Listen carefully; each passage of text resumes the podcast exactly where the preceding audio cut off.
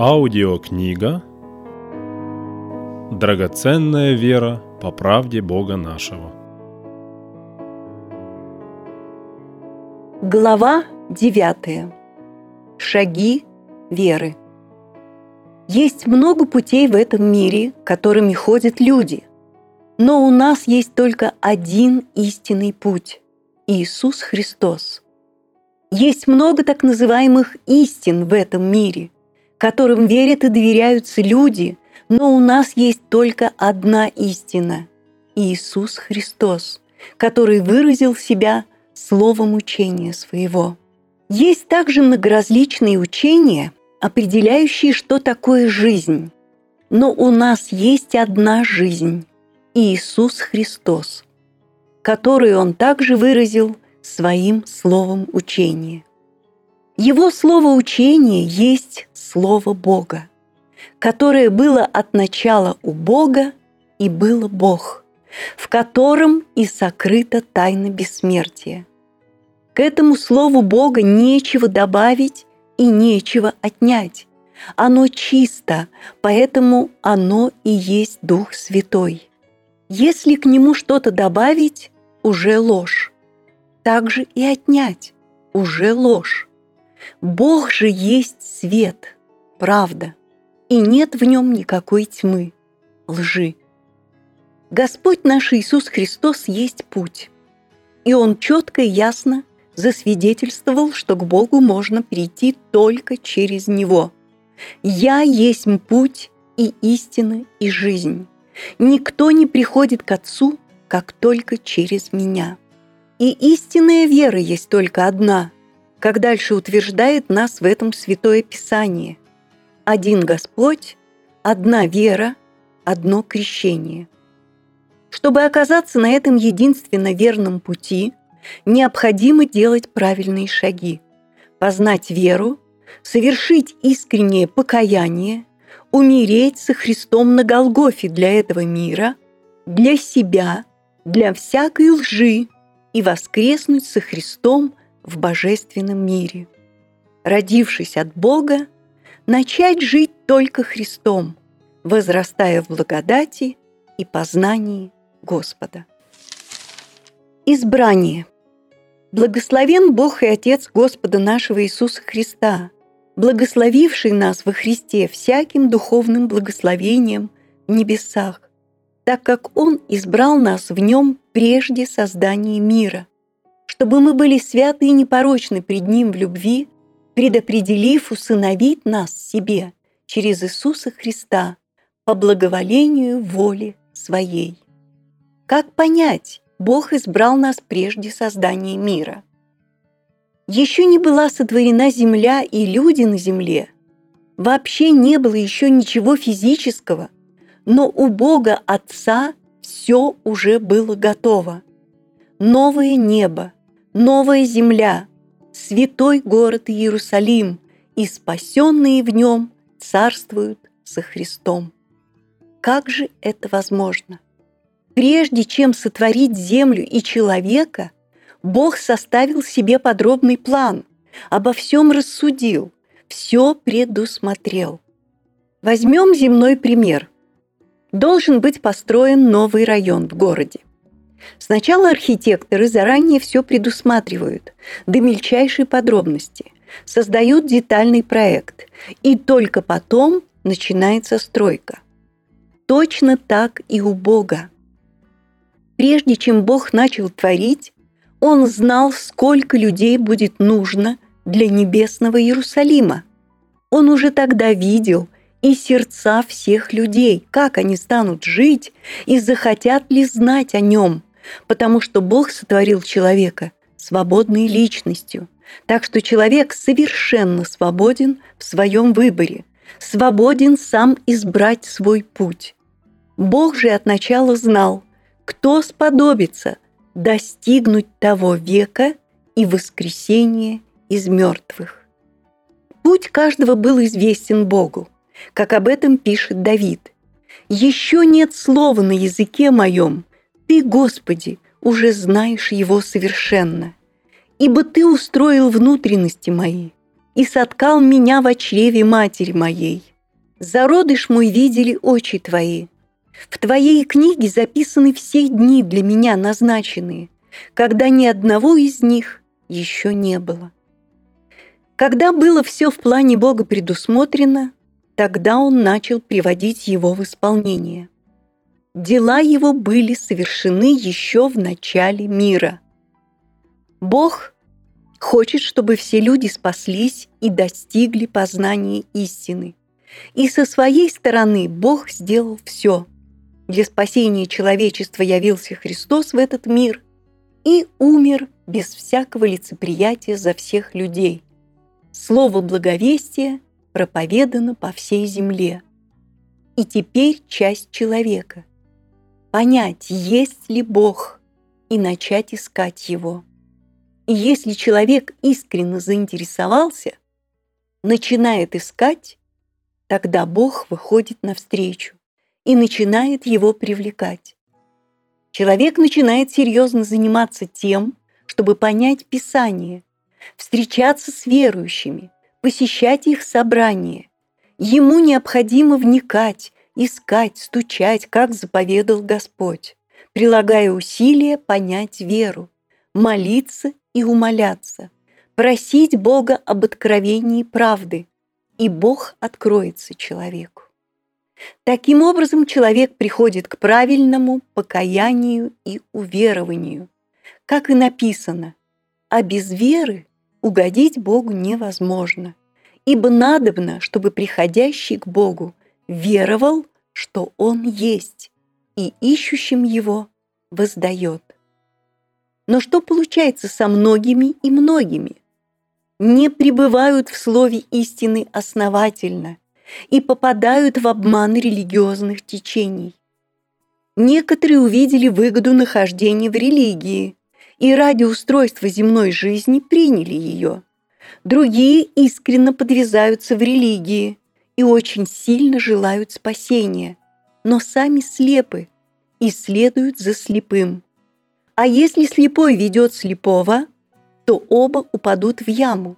Когда таким людям говорится истина, они не желают слушать, отвергают, потому что плотским своим умом создали сами себе образ святости и благочестия, который и близко не похож на истину. В ком же живет Иисус Христос, того не узнают, так как Он не подходит к придуманным ими меркам, наружного благочестия. Однако дорога к жизни никому не закрыта. Всем людям одинаково возвещено. Все свободны обратиться, поэтому никто из людей не будет иметь никакого оправдания. Так говорит Слово Божие. Каждый ищи познать Бога искренне и серьезно, и верен Господь Бог своему Слову. Я скажу вам, просите – и дано будет вам. Ищите и найдете, стучите и отворят вам, ибо всякий просящий получает, и ищущий находит, и стучащему отворят. Вера. Слово Святого Писания нам открывает. Вера от слышания, а слышание от Слова Божия.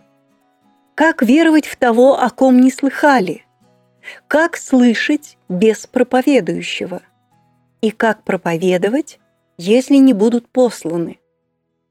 И до сего дня слово истины проповедуется по милости и по воле великого Бога. Бог касается сердца человека, открывает ему слух и разум, и человек начинает задумываться и искать Бога. От слышания слова Бога приходит понимание духовной жизни, которую не увидеть и не пощупать, но все же она реальна. Приходит понимание о том, что есть другой мир, духовный, Божий, нетленный, вечный, где царит мир, любовь и правда. Туда путь открыт, и есть возможность спастись от гибели с этим миром и перейти в духовный мир Господа и Бога. Я есть путь и истина и жизнь. Никто не приходит к Отцу, как только через меня. Слова «никто не приходит к Отцу» показывают на необходимость идти. Чтобы прийти к Отцу, необходимо пройти путь. Есть только одна дорога, которая проложена и ведет к Отцу. И о ней сказано «Входите тесными вратами, потому что широки врата и пространен путь, ведущий в погибель, и многие идут ими, потому что тесны врата и узок путь, ведущий в жизнь, и немногие находят их. Дорога эта называется Иисус Христос. Почему она так называется, понятно, но как идти по ней? Какова протяженность этой дороги? Чем эта дорога измеряется? Километрами, милями или... Следует хорошо изучить и понять эту дорогу, иначе можно пойти дорогой, которая ведет мимо Небесного Царства, или в обратную сторону, как это нередко случается в земной жизни. Спросил, ответили неверно и показали дорогу совсем не туда, куда надо. Человек проделал путь, пройдя много километров и попал совсем не туда. Необходимо вернуться назад, но сильно устал, кончились силы – Поэтому очень и очень важно расспросить и хорошо понять правильную дорогу. А это значит прибыть в слове учения Господа. И тогда познаете истину. Но вот расспросил, разобрался, понял и тронулся в путь. В земном смысле тронулся в путь ногами, пошел шаг за шагом. Но как пойти дорогой, которая называется Иисус Христос? Тоже ногами? Рассуждая примерами на земном, становится понятно, что дорога, которая называется Иисус Христос, не измеряется километрами. Эта дорога не земная, она духовная. Это означает, что ею нужно идти духовно, шаг за шагом. Но какими ногами? понятно, что не физическими. Но есть ли духовные ноги? И если есть, то какие они размером? Они у всех одинакового размера, и называются они вера. Через всю жизнь любой человек на земле шагает верой, либо широкой дорогой в погибель, как об этом сказал Господь, либо узкой дорогой в жизнь вечную и тоже только верой. Других никаких дорог для человечества нет. Либо дорога греха и смерти в вечную тьму погибели, либо дорога, которая есть Иисус Христос, через тесные врата на узкий путь, ведущий в Царство вечного Бога, в бессмертие ногами веры. Основа любого человека на земле лежит в вере – Человек верит, и иначе он не может. Человек, потерявший смысл верить, заканчивает свою земную, душевную жизнь самоубийством. И это есть последняя его вера. Он верит обману дьявола, что в этом конец его мучениям, томлениям, что для него наконец-то наступит покой. Причины самоубийства разные. Обманут в любви – не достиг своей цели. Большая гордость, которая делает человека совершенно слепым, не позволяя ему дальше жить. Или же крушение в жизни. Большой долг, который нечем покрыть. Лишился семьи, работы, то есть потерял полностью веру дальше жить. Остается последний шаг веры – физическая смерть. Поэтому всегда вера – без веры нет движения, нет дела, нет жизни. Что же такое есть сама вера? Есть этому прямое свидетельство слова Писания. Вера от слышания, а слышание от Слова Божия. Нет слова, нет веры. Поэтому сама вера всегда есть слово учения. Есть учение Слово Божие – но есть и учения слова дьявола. Какое учение человек примет, будет его вера. Это ясно показывает, что произошло от начала в Эдемском саду с Адамом и Евой. Не было слова, не было веры. Была чисто душевная жизнь, как и у животного мира, который не имеет веры. Когда сказал Бог Слово, заповедь, появилась вера. Слово Божие учит. Я жил некогда без закона, но когда пришла заповедь, то грех ожил. Грех взял повод от заповеди. Эти слова учения открывают начало духовного движения в человеке, начало веры.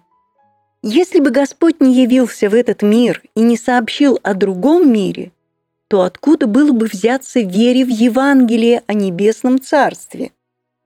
Но Господь принес слово веры, как написано, драгоценную веру. Что подразумевается под драгоценной верой? Учение Иисуса Христа и есть драгоценная вера по правде Бога нашего. Только эта драгоценная вера несет в себе тайну спасения, тайну бессмертия Божия, мир, радость, праведность, святость, а в совокупности – любовь и вечное блаженство. Принять это слово веры и стать верующим есть способность души. Но массы людей не поверили, то есть не приняли слово веры, остались неверующими Богу. Они верят другому слову, которое есть ложь. Какое учение принял человек, оно и есть его вера. Однако Бог сотворил человека со способностью отказаться от одной веры и принять другую, которая становится его пониманием и мышлением. Принимая истинную веру, в человеке меняются понимание и взгляд, желание и цель. Все меняется. А без веры угодить Богу невозможно, ибо надобно, чтобы приходящий к Богу веровал, что Он есть, и ищущим Его – воздает. Что такое грех? Важный вопрос, в котором прежде всего следует основательно разобраться. Это вопрос греха. В любой религии сам грех, его суть остается всегда сокрытым под различными пониманиями, которые вообще не грех.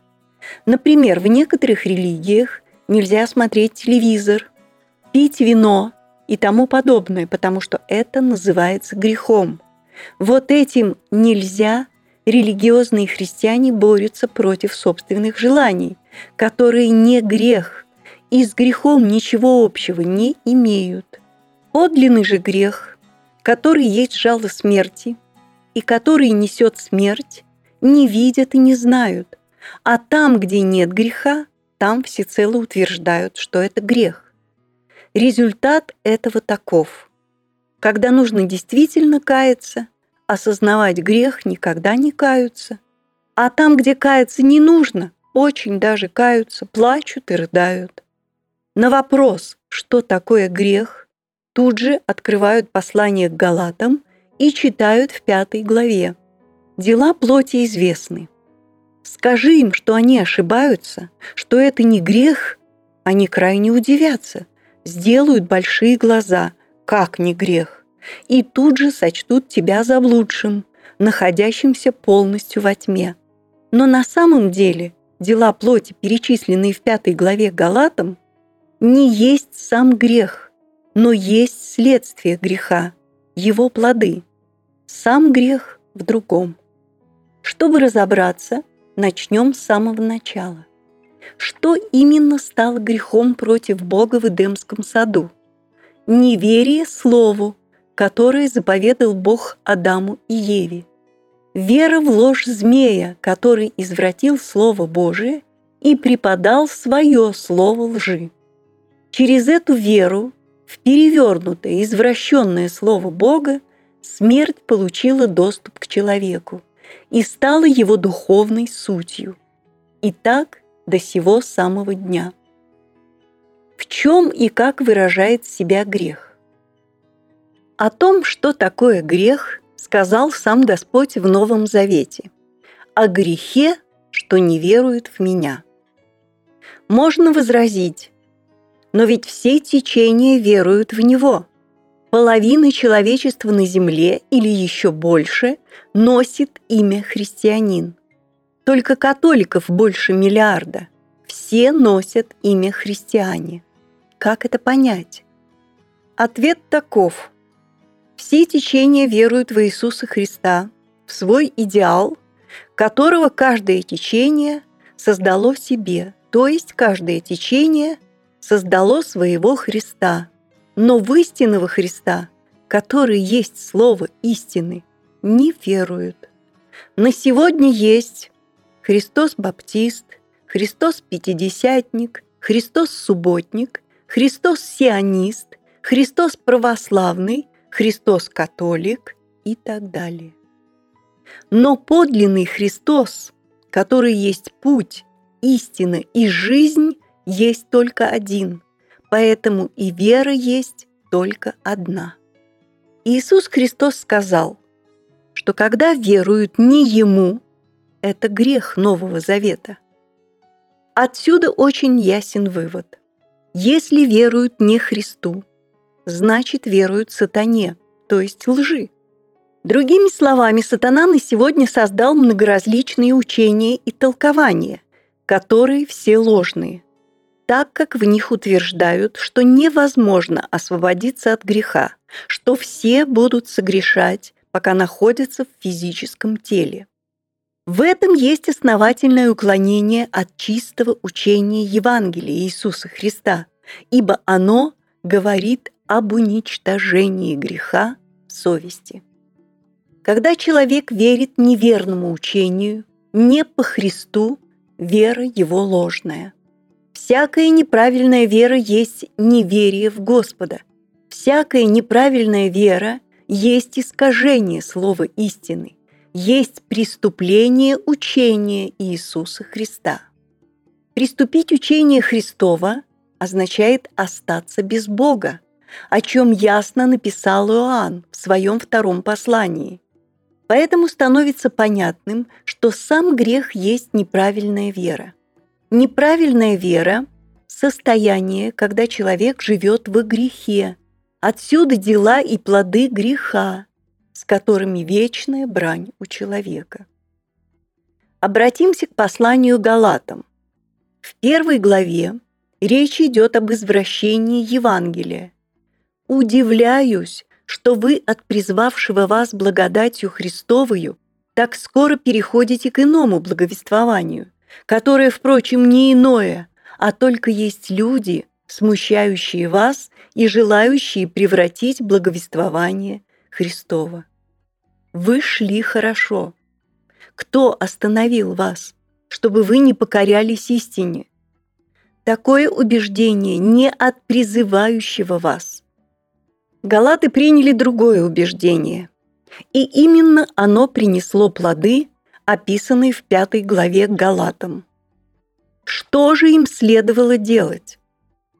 Стараться не делать дела плоти или исправить веру и убеждения?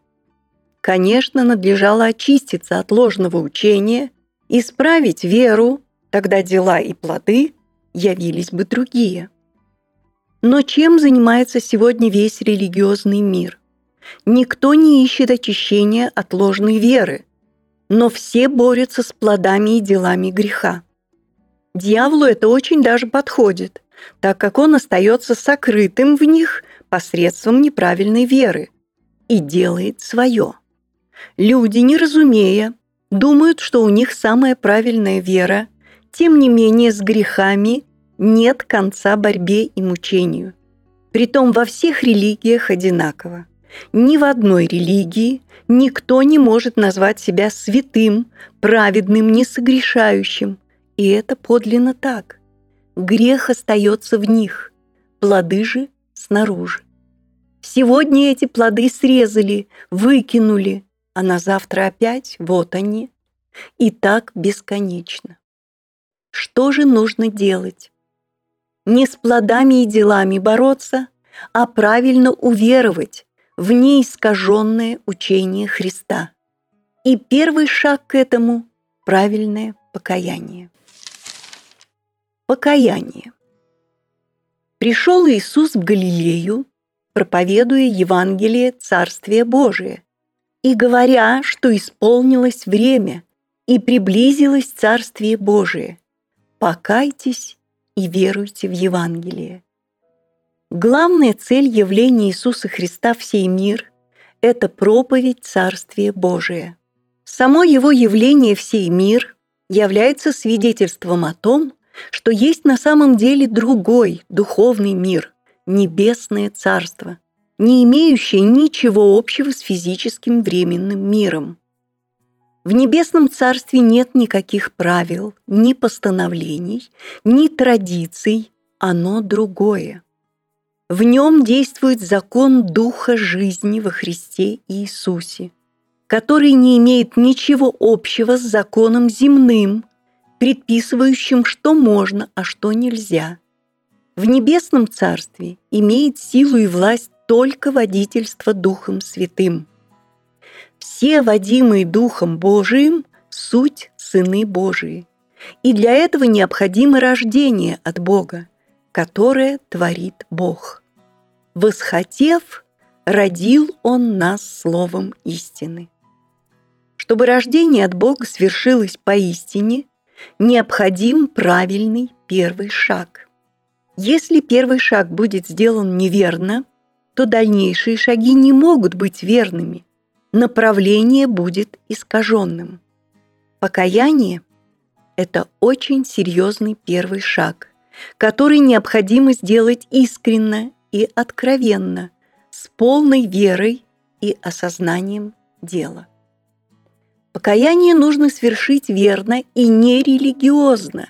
Курил, пил, блудил и так далее. Каюсь больше не буду. Это слишком поверхностное покаяние, которое не затрагивает самого корня греха – неверие слову истины. Когда человек правильно покаялся? Вера от слышания, а слышание от Слова Божия. Что же начинает слышать человек – он начинает слышать об этом мире, о его положении и состоянии, что он определен огню на погибель всех грешников. Затем он слышит о Христе, о его явлении в этот мир для спасения людей. Бывает, что человек слушал, но не услышал. Господь сказал, кто имеет уши слышать, да слышит. Человек услышал – это значит, что живое слово Бога попало в ум и сердце. Вникая далее в Писание, человек начинает понимать и осознавать о гибели этого мира и о своей погибели с этим миром. Он поверил, не хочет погибнуть с этим миром, но хочет спасения. Тут происходит покаяние. Он полностью поворачивается к Богу – отворачивается от мира. Он понял, если кто хочет идти за мною, отвергни себя и возьми крест свой, и следуй за мною, ибо кто хочет душу свою сберечь, тот потеряет ее, а кто потеряет душу свою ради меня, тот обретет ее. С ним шло множество народа, и он, обратившись, сказал им – если кто приходит ко мне и не возненавидит отца своего и матери своей, и жены, и детей, и братьев, и сестер, а при том и самой жизни своей, тот не может быть моим учеником. И кто не несет креста своего и идет за мною, не может быть моим учеником. То есть ничто и никто не должен стать препятствием – встать впереди веры Слову Господа. Человек принимает решение последовать Христу. Ибо всякий, кто призовет имя Господне, спасется. Он призывает имя Господа. «Спаси меня, я грешник в этом мире, но поверил Тебе, пришел вот к Тебе». Произошло покаяние. необходимо хорошо уразуметь, что означает отвергнуть себя. Это касается всей веры и знания этого мира, потому что сей мир, водимый духом дьявола, переполнен верой и знанием. Это хорошо следует усвоить, принять и поверить, чтобы ничего не перетащить из старой жизни в новую, иначе будут большие серьезные проблемы. Господь наш об этом очень ясно преподал свое слово учение. Никто не представляет заплат к ветхой одежде, отодрав от новой одежды, а иначе и новую раздерет, и к старой не подойдет заплата от новой. И никто не вливает молодого вина в мехи ветхие, а иначе молодое вино прорвет мехи, и само вытечет, и мехи пропадут. Но молодое вино должно вливать в мехи новые – Тогда сбережется и то, и другое. В свое время к Иоанну Крестителю шли люди креститься в воде, исповедуя в покаянии свои грехи.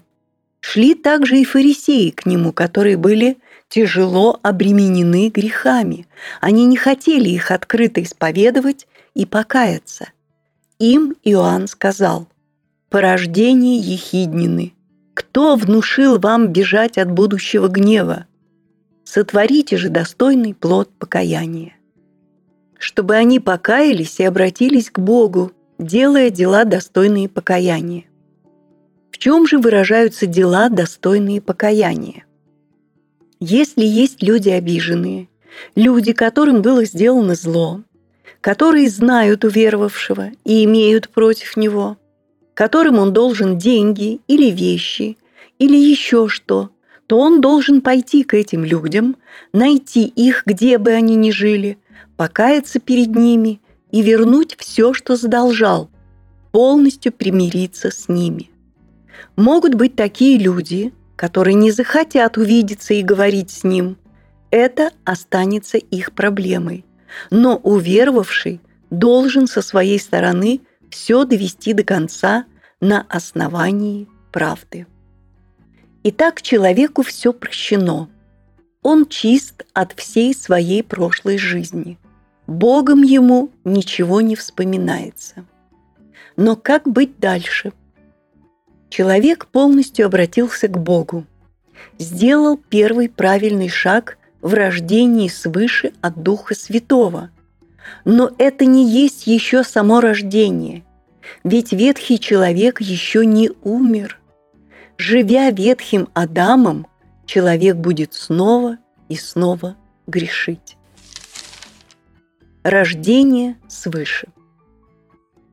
Теперь вникнем глубже в вопрос рождения от Бога. Ибо сказано, если кто не родится свыше, не может увидеть Царствие Божие – Слово говорит, «Посему, как одним человеком грех вошел в мир, и грехом смерть, так и смерть перешла во всех человеков, потому что в нем все согрешили». Рождаясь от душевного Адама, невозможно родиться каким-то другим, как только таким же душевным, каким был и есть сам Адам, именно по роду своему – это очень ясно доказывается через всю жизнь и существование этого мира, потому что все в этом мире размножается и умножается по роду своему. Кошка не может родить собаку, лошадь не родит корову, тигр не родит льва. Все всегда по роду своему, как об этом и написал Иаков. Течет ли из одного отверстия источника сладкая и горькая вода?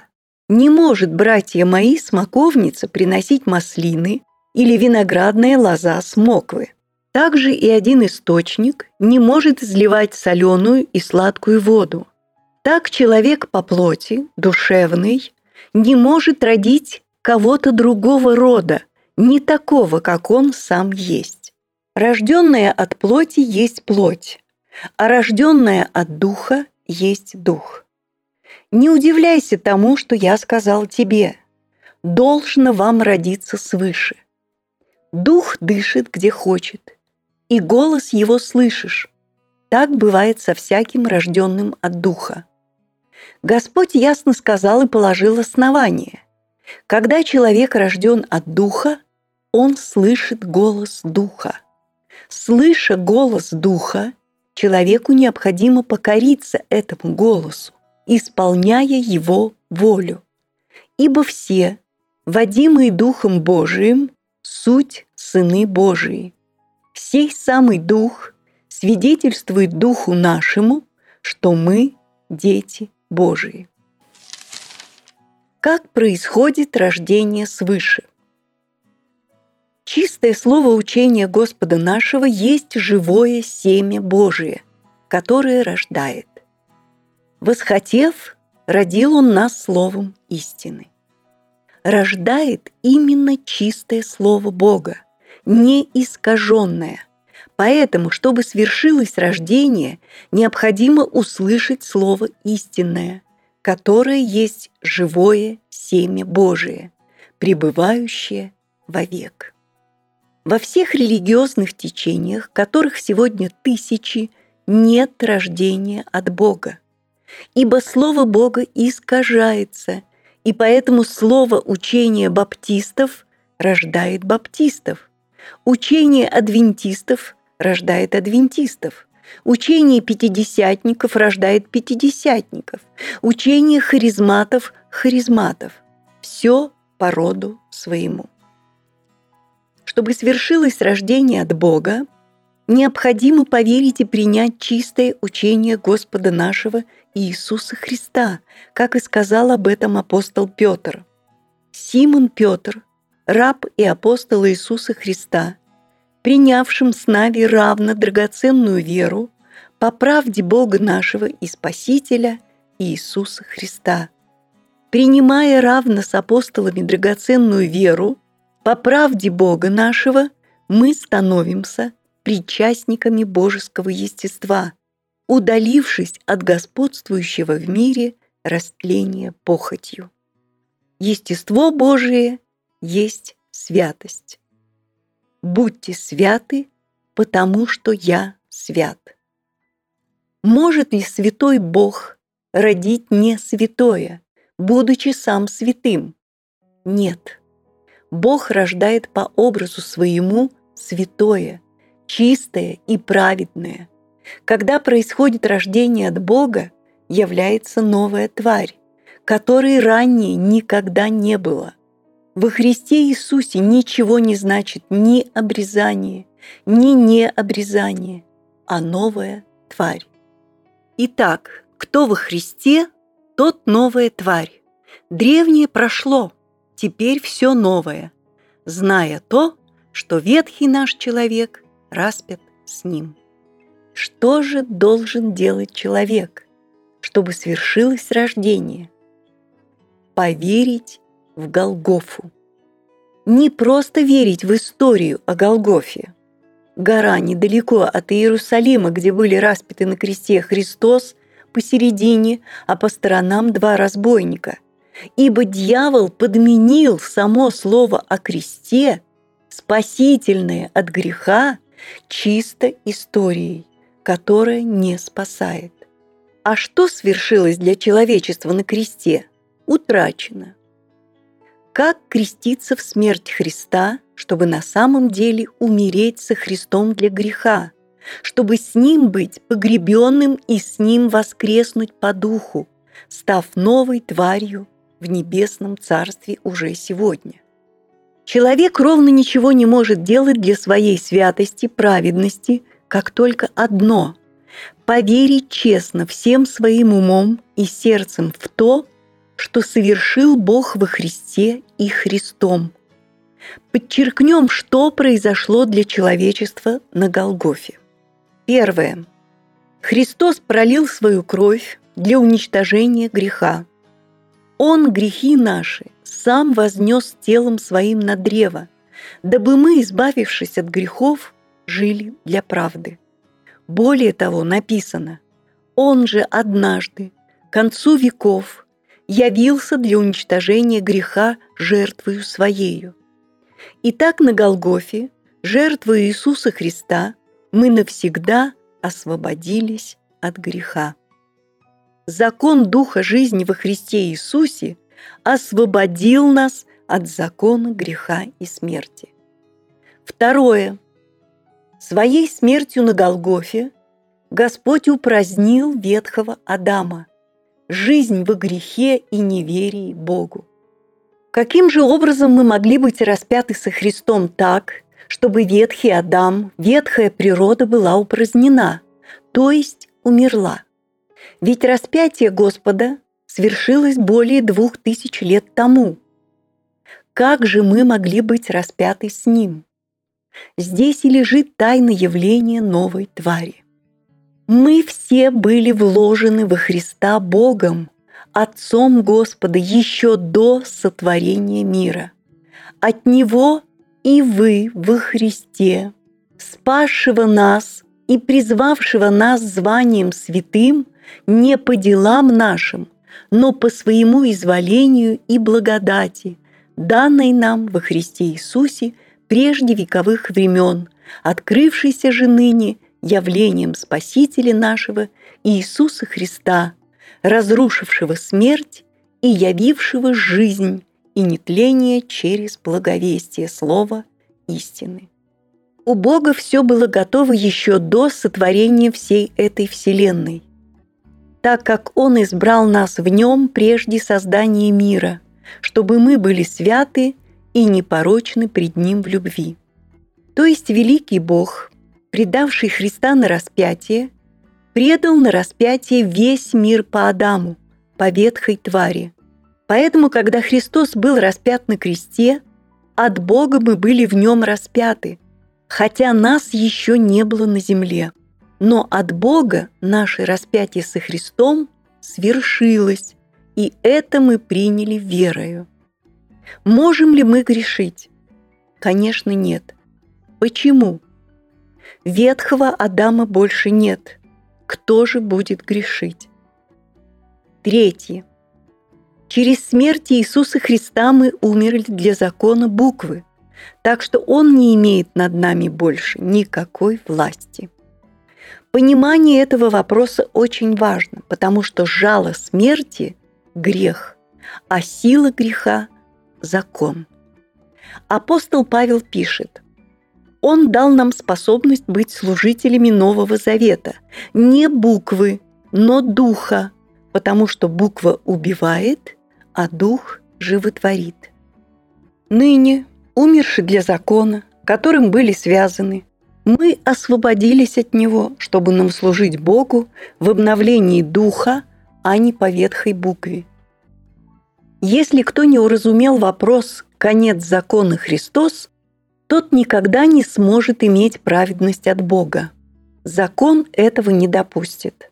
Об этом подробнее раскрыто в главах о законе и о Христе. Итак, последовательное принятие верою того, что свершилось на Голгофе. Признать себя распятым и умершим на кресте вместе со Христом. Похоронить себя вместе с Ним в водном крещении и воскреснуть вместе с Ним силою Духа Божия для новой жизни. Это и есть рождение свыше, которое совершается в нашем духе, то есть в совести человека. Наш дух рождается от Духа Божия, и мы становимся Его детьми, оправданными воскресением Иисуса Христа, купленными дорогою ценою, и уже не свои. Мы стали святыми, избранными в Его удел, дабы возвещать совершенство призвавшего нас из тьмы в чудный свой свет. Отныне мы живем только нашим духом, поступаем по духу. Приемлющие обилие благодати и дар праведности будут царствовать в жизни посредством единого Иисуса Христа.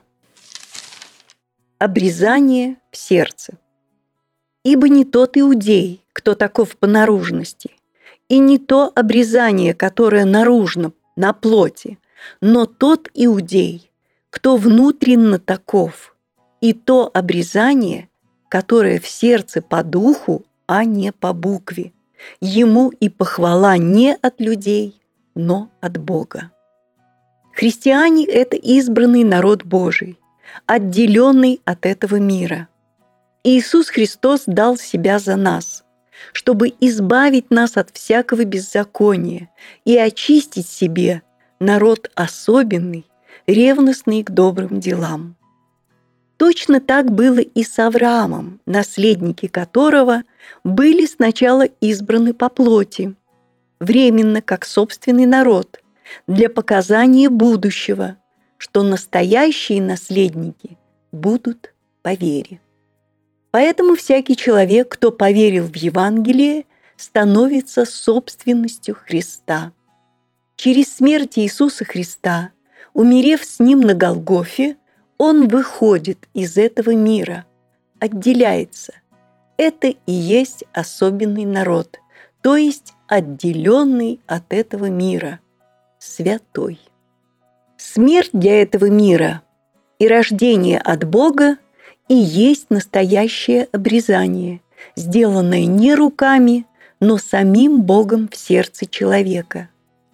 В нем вы и обрезаны обрезанием нерукотворенным, совлечением греховного тела плоти, обрезанием Христовым, быв погребены с Ним в крещении, в Нем вы и совоскресли, верою в силу Бога который воскресил его из мертвых, и вас, которые были мертвы в грехах и в необрезании плоти вашей, оживил вместе с ним, простив нам всех грехи. В Ветхом Завете было так. Кто хотел стать израильтянином, должен был сначала обрезаться. И только тогда он принимался в общество израильское. Так и сегодня чтобы стать членом церкви, нужно нерукотворное обрезание.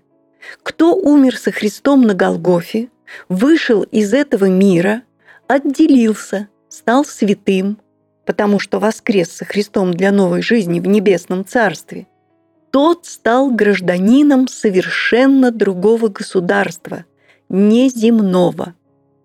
Печать этому – водное крещение – Принимая водное крещение, душа становится членом тела Христова, вступив в завет с Господом и дав обещание на всю жизнь повиноваться и служить Господу доброй совестью. Водное крещение.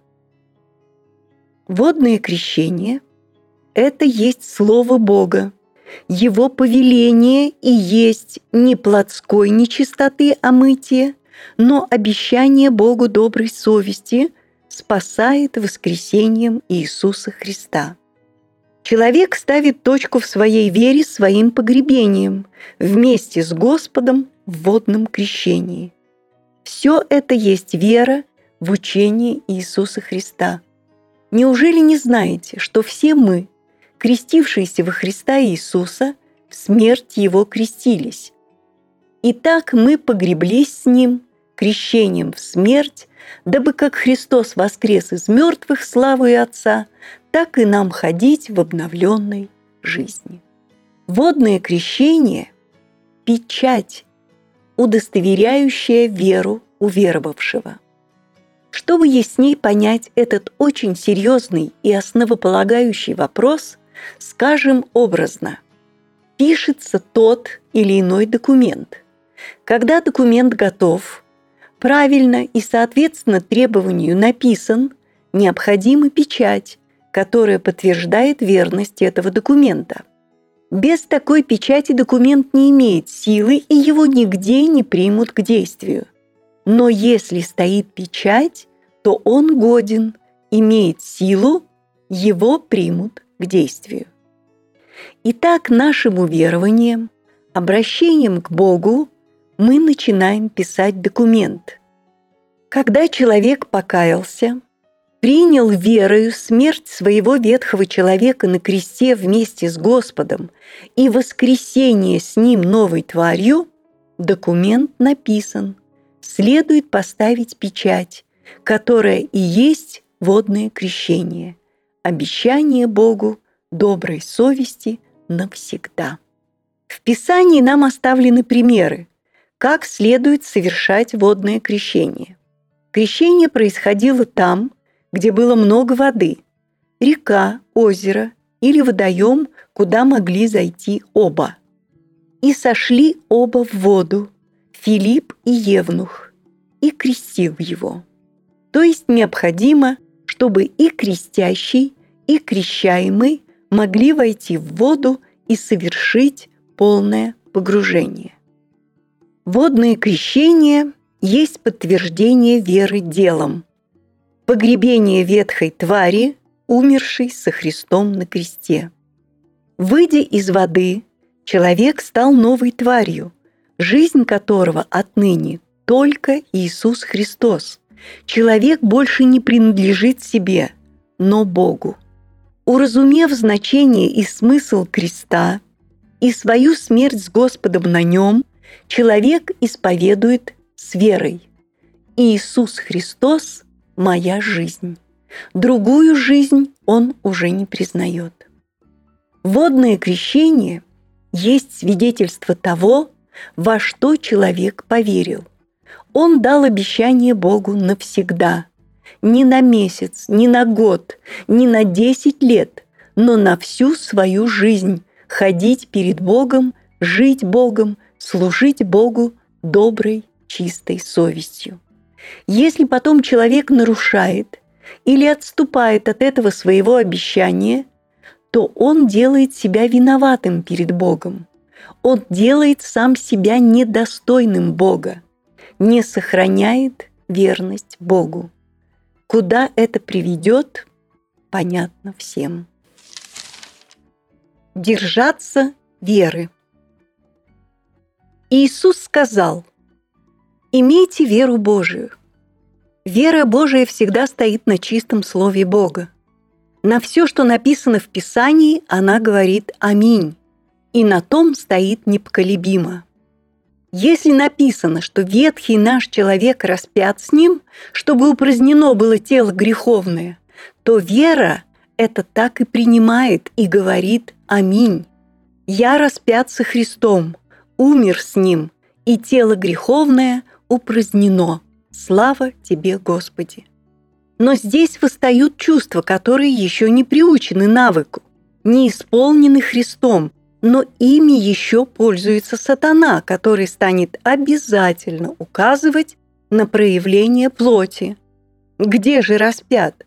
Вот ты живой и грешишь. И здесь необходимо держаться веры. В ней свидетельствованы древние.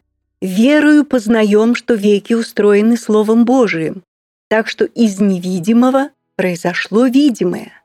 Верою Авель, верою Енах, верою Ной, верою Авраам, а без веры угодить Богу невозможно. Какой пример веры оставил Авраам?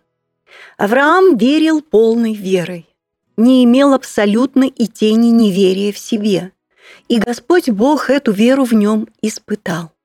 Повелел принести Богу в жертву Исаака, своего сына, которого он ожидал 25 лет. И что же Авраам? Как он повел себя? Ни тени сомнения, ни тени противления. Авраам верил, обетование Бог не нарушит, но исполнит.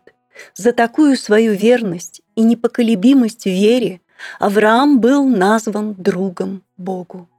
Нет никакого другого смысла и важности для Бога и пред Богом, как только вера Ему, но вера такая, как верил Авраам. Вера же есть осуществление ожидаемого и уверенность в невидимом. То есть ожидаемого еще не видно, и оно не пришло, но мы духом ожидаем и надеемся праведности от веры. Это и есть вера. Она держится за слово, как написано, доколе не свершится, а оно свершится обязательно, потому что это обетование Божие – в которых Богу невозможно солгать. Бог верен своему слову, что обещал, исполнит.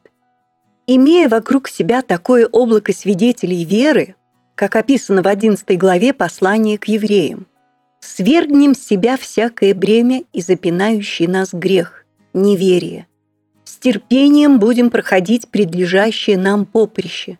Да не смущается сердце ваше, ибо верен Бог. Он не человек, чтобы ему лгать, и не сын человеческий, рожденный по плоти и от плоти, чтобы ему изменяться. Он ли скажет и не сделает, будет говорить и не исполнит. Написано, кто во Христе, тот новая тварь. Древнее прошло, теперь все новое. Вера говорит «Аминь». Я новая тварь во Христе, древнего Адама больше нет, он умер и погребен со Христом. Царство Небесное силою берется, и употребляющие усилия восхищают его. Вера скажет сатане «Отойди от меня, сатана, я строю на вере, как написано, и Бог вменит мне эту веру». О чем говорят слова «стойте в вере», «подвязайся добрым подвигом веры», «пребываете тверды непоколебимы в вере», «веру сохранил», говорят именно о том, что нужны усилия, чтобы устоять и стоять в вере. Усилия нужны не для того, чтобы бороться с грехами, как учит религия, но чтобы непоколебимо стоять верой на обетованиях Божиих и не давать места сомнениям. Поэтому, когда чувства идут вразрез со Словом Божиим, то есть с верой, то их необходимо решительно отвергать и не следовать за ними. Всегда надо помнить, закона нет, осуждать некому но при этом исповедовать. Господи, слава Тебе! Ты и за эти мои поступки умер и полностью уплатил, так что не вменяешь их мне. Итак, вера, чтобы было по милости, ибо во Христе Иисусе ничего не значит закон буквы, но только вера, действующая любовью. Младенец во Христе – Потому отныне мы никого не знаем по плоти. Если же и знали Христа по плоти, то ныне уже не знаем. Итак, кто во Христе, тот новая тварь. Древнее прошло, теперь все новое. Родившийся от Бога человек – духовный младенец. В чем выражается его младенчество? Как и физический младенец, он беспомощный, немощный, нуждающийся в постоянном уходе.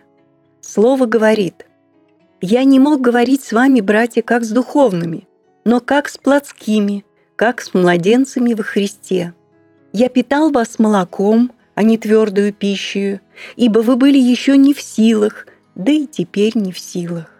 В чем же они были не в силах? В послании к евреям апостол Павел пишет, «Всякий, питаемый молоком, не сведущ в слове правды, потому что он младенец.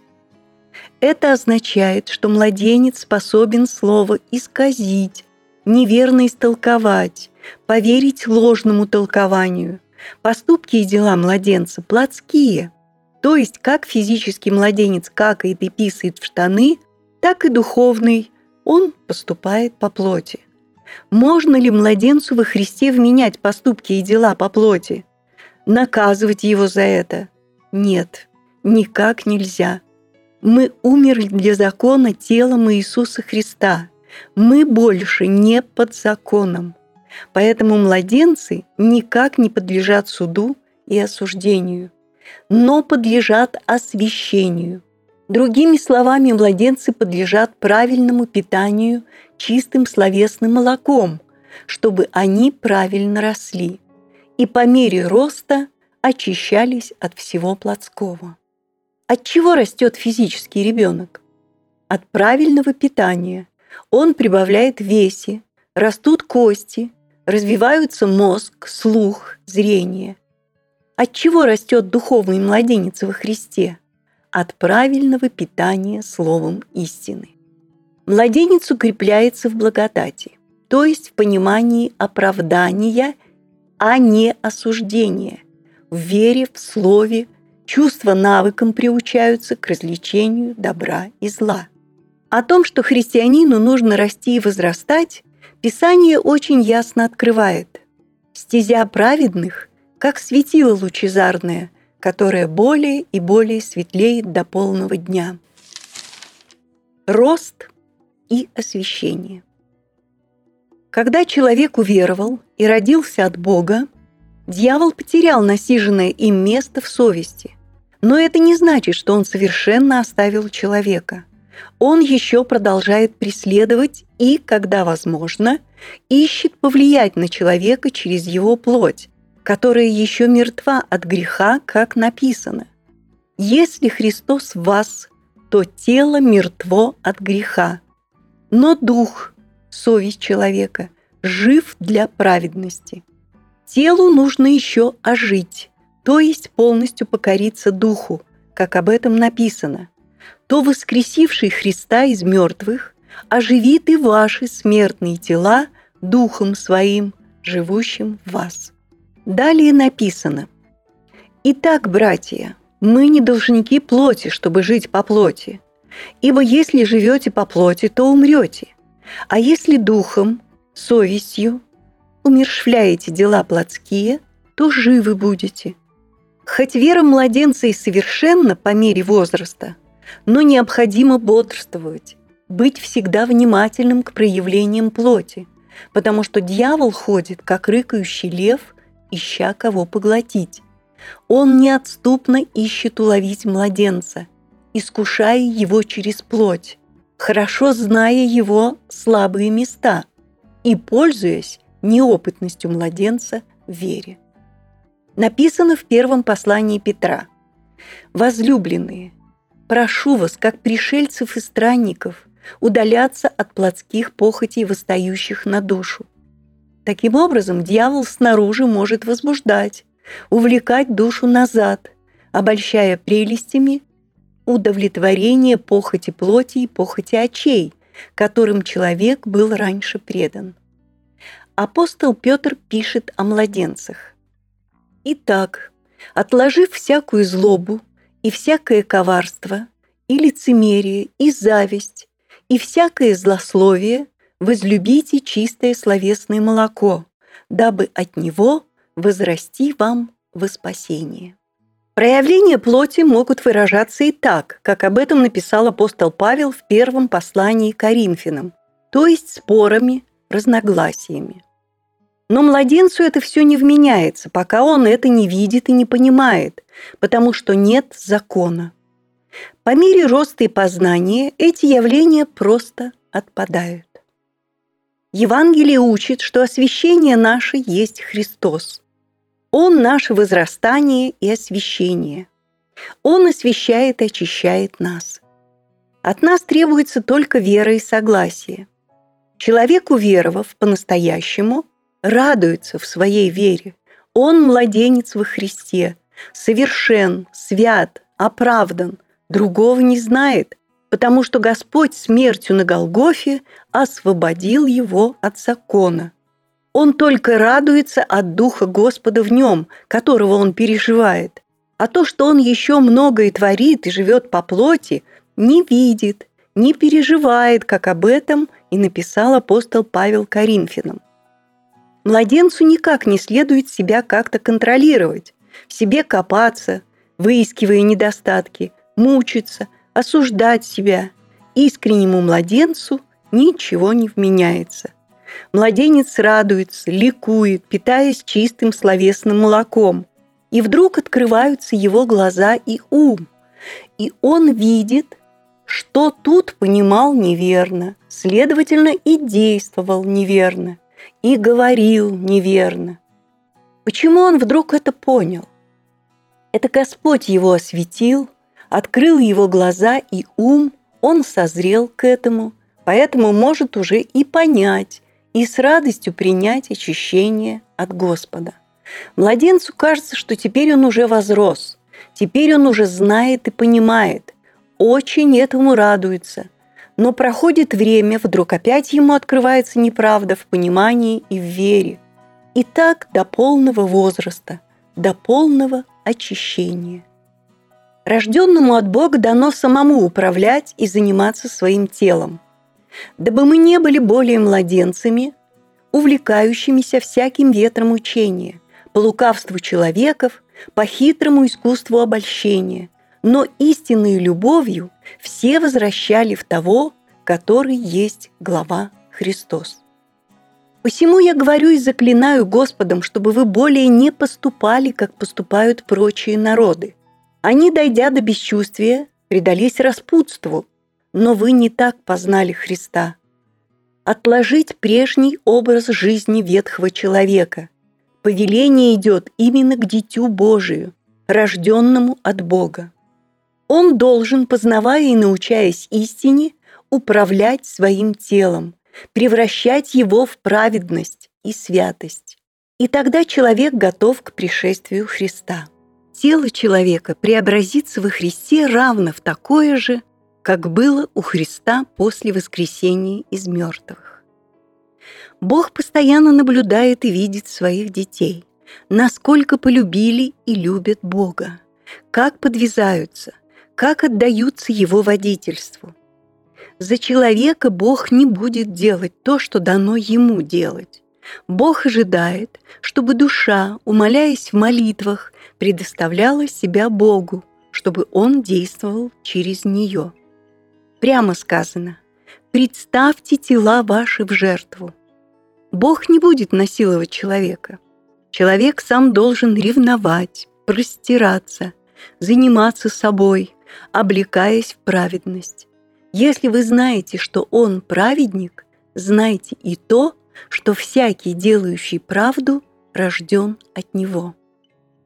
Духовный рост верующего измеряется полнотой освящения, чистотой веры, праведностью и святостью жизни, то есть тем, насколько Христос овладел человеком, насколько Он водит, управляет и направляет его.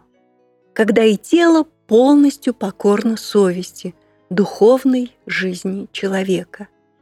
Иаков об этом пишет так. «Кто не согрешает в слове, тот человек совершенный, могущий обуздать и все тело». Начинает он так. «Братья мои, немногие делайтесь учителями, ибо все мы, как невозросшие, много согрешаем в слове, ибо младенец не сведущ в слове правды, и если теперь несведущего в слове правды сделать учителем, как на практике часто и бывает, что получится? Много наломает дров. В младенческом возрасте всегда имеется опасность уклониться от истины. Об этом говорит Иаков в пятой главе. Если кто уклонится от истины, его надо обратить назад, ибо он согрешил. Согрешить в Новом Завете – это оказаться во лжи, оказаться обманутым в вере, принять то или иное человеческое учение, что очень даже возможно младенцам, несведущим в слове правды. Такое положение очень ясно показано в послании к Галатам, которое говорит о том, что галаты согрешили и уклонились от истины. Посему поспешим с ростом, чтобы не оставаться младенцами, колеблющимися и увлекающимися всяким ветром учения, по лукавству человеков, по хитрому искусству обольщения. Поспешим познавать Сына Божия, чтобы возрасти в меру полного возраста Христова. Вечную жизнь наследует праведный и святой. К этому должны все прийти – за нас этого никто не сделает. Только каждый сам, как написано. Посему, братья, более и более старайтесь сделать твердым ваше звание и избрание. Так поступая, никогда не приткнетесь, ибо так откроется вам свободный вход в вечное царство Господа нашего и Спасителя Иисуса Христа. Побеждающий наследует все. Побеждающий наследует все. И буду ему Богом, и он будет мне сыном. Что же побеждающий должен победить? Писание говорит, не любите мира ни того, что в мире. Кто любит мир, в том нет любви отчей. Ибо все, что в мире, похоть плоти, похоть очей, и гордость житейская не есть от Отца, но от мира сего. И мир проходит, и похоть его, а исполняющий волю Божию пребывает вовек. Кто побеждает мир, как не тот, кто верует, что Иисус есть Сын Божий? Ибо всякий, рожденный от Бога, побеждает мир, и сия есть победа, победившая мир, вера наша, которая в нас осуществит ожидаемое. Побеждающий наследует все. Новый город Иерусалим. Почему говорится «побеждающий», а не «победивший»? Господь возвестил, «Если кто хочет идти за Мною, отвергни себя и возьми крест свой и следуй за Мною». Как можно это понять? Отвергнись себя. Как я могу отвергнуть самого себя, если я есть я? Я живу, дышу, ем, сплю, работаю. Все это есть я. Как я должен отвергнуть себя? Не могу же я перестать дышать, кушать, спать. Господь еще и по-другому сказал о том, что значит отвергнуть себя. Любящий душу свою погубит ее, а ненавидящий душу свою в мире сем сохранит ее в жизнь вечную. Опять очень интересно. Возненавидеть душу свою в этом мире или, другими словами, живя в этом мире, ненавидеть себя. Как это исполнить? Разве я могу куда-то выйти из этого мира в другой какой-то мир, где будет такая жизнь, что своей жизни в этом мире можно отречься, что она станет для меня абсолютно чужой, противной, ненавистной. Еще Господь сказал, «Если кто приходит ко мне и не возненавидит отца своего и матери, и жены, и детей, и братьев, и сестер, а притом и самой жизни своей, тот не может быть моим учеником. И кто не несет креста своего и идет за мною, не может быть моим учеником. Какие слова! Никогда душевный, нерожденный от Бога человек их не поймет, не сможет понять. Нужно родиться от Бога, чтобы потом получить откровение в себе от Господа. Побеждающий. Да, Христос победил этот мир тем, что абсолютно не жил этим миром. Лисицы имеют норы и птицы небесные гнезда – а Сын Человеческий не имеет где преклонить голову. Душевному земному человеку, который хотел следовать за Христом, но попросил, «Господи, позволь мне прежде пойти и похоронить отца моего», Иисус сказал, «Предоставь мертвым погребать своих мертвецов, а ты иди, благовествуй Царствие Божие». Господь показал, Ничто не может быть дороже веры, и ничто не может стать впереди служения для Царства Небесного. Человеку следует победить такое в себе. Да, человек поверил, хочет следовать, но этому всегда есть и будут серьезные препятствия, так как человек привык жить по-другому, по-другому понимал, и вдруг отрекись, оставь без всякого сожаления – без всякого рассуждения, даже если это не принимается близкими и родными. Еще другой сказал, «Я пойду за тобою, Господи, но прежде позволь мне проститься с домашними моими». Но Иисус сказал ему, «Никто, возложивший руку свою на плуг и озирающийся назад, не благонадежен для Царствия Божия». Видимо, этот человек какое-то время ходил вслед за Христом вместе с учениками, слушал, как Господь учил, что творил, и, наконец, пришел к выводу «Хочу быть со Христом и следовать за Ним». Решил, вернусь домой, распрощаюсь с домашними, приду и последую навсегда за Господом и с Господом. Он сказал об этом Христу. Но Господь увидел неосновательность, преданность не от всего сердца. Все же домашние были ему не безразличны, потому как давали знать о себе в сердце его. То есть не свершилось в нем самоотречение от этого мира, от жизни в нем. И Господь сказал очень серьезные слова. «Если кто не отречется всего, что имеет, при том и самой жизни своей, тот не может быть моим учеником». Человеку необходимо самоотречение себя, своей жизни. Он не станет пригодным для небесного божественного мира, если не умрет для земного. Поэтому первая необходимая победа самого человека – самоотречение.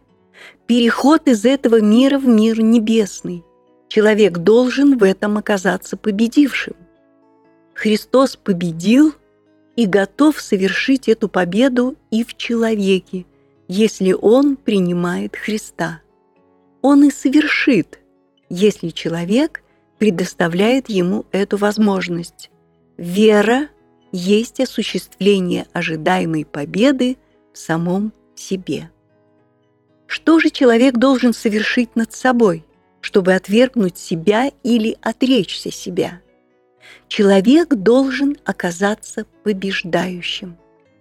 Господь изложил свое учение так. «Входите тесными вратами, потому что широки врата и пространен путь, ведущий в погибель, и многие идут ими, потому что тесны врата и узок путь, ведущие в жизнь, и немногие находят их. Некто сказал ему, «Господи, неужели мало спасающихся?»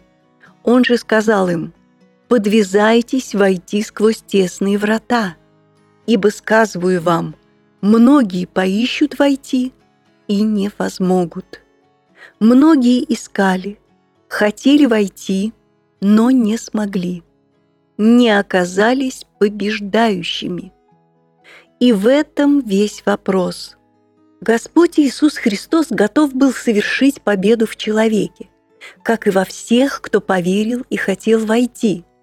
Но человек оказался не готов к самоотречению, не готов возненавидеть свою жизнь в этом мире по плоти, для плоти – Господь никогда не будет виновен в том, что человек не свершил свой путь так, как об этом засвидетельствовал апостол Павел.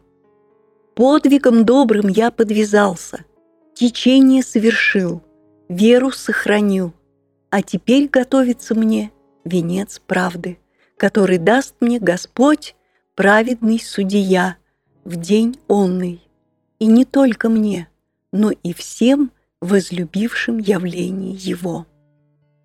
Итак, первая, самая важная и необходимая победа – рождение от Бога. Если рождение от Бога словом истины не свершится, все остальное, что человек не делал бы, будет напрасным, пройдет мимо цели, потому что не приложил должных усилий пройти сквозь тесные врата. Он верою не исполнил над собой волю великого Бога. Продолжим рассуждение о тех, кто уже родился свыше, кто прошел сквозь тесные врата и стоит на узком пути, ведущем прямо в небесное Царство. Этот путь есть сам Господь Иисус Христос. «Я есть путь». Чтобы совершить этот узкий путь верно до конца – необходимо опять-таки оказаться побеждающим. Господь и апостолы показали это на многих примерах. Вся 25 глава от Матфея говорит об этом.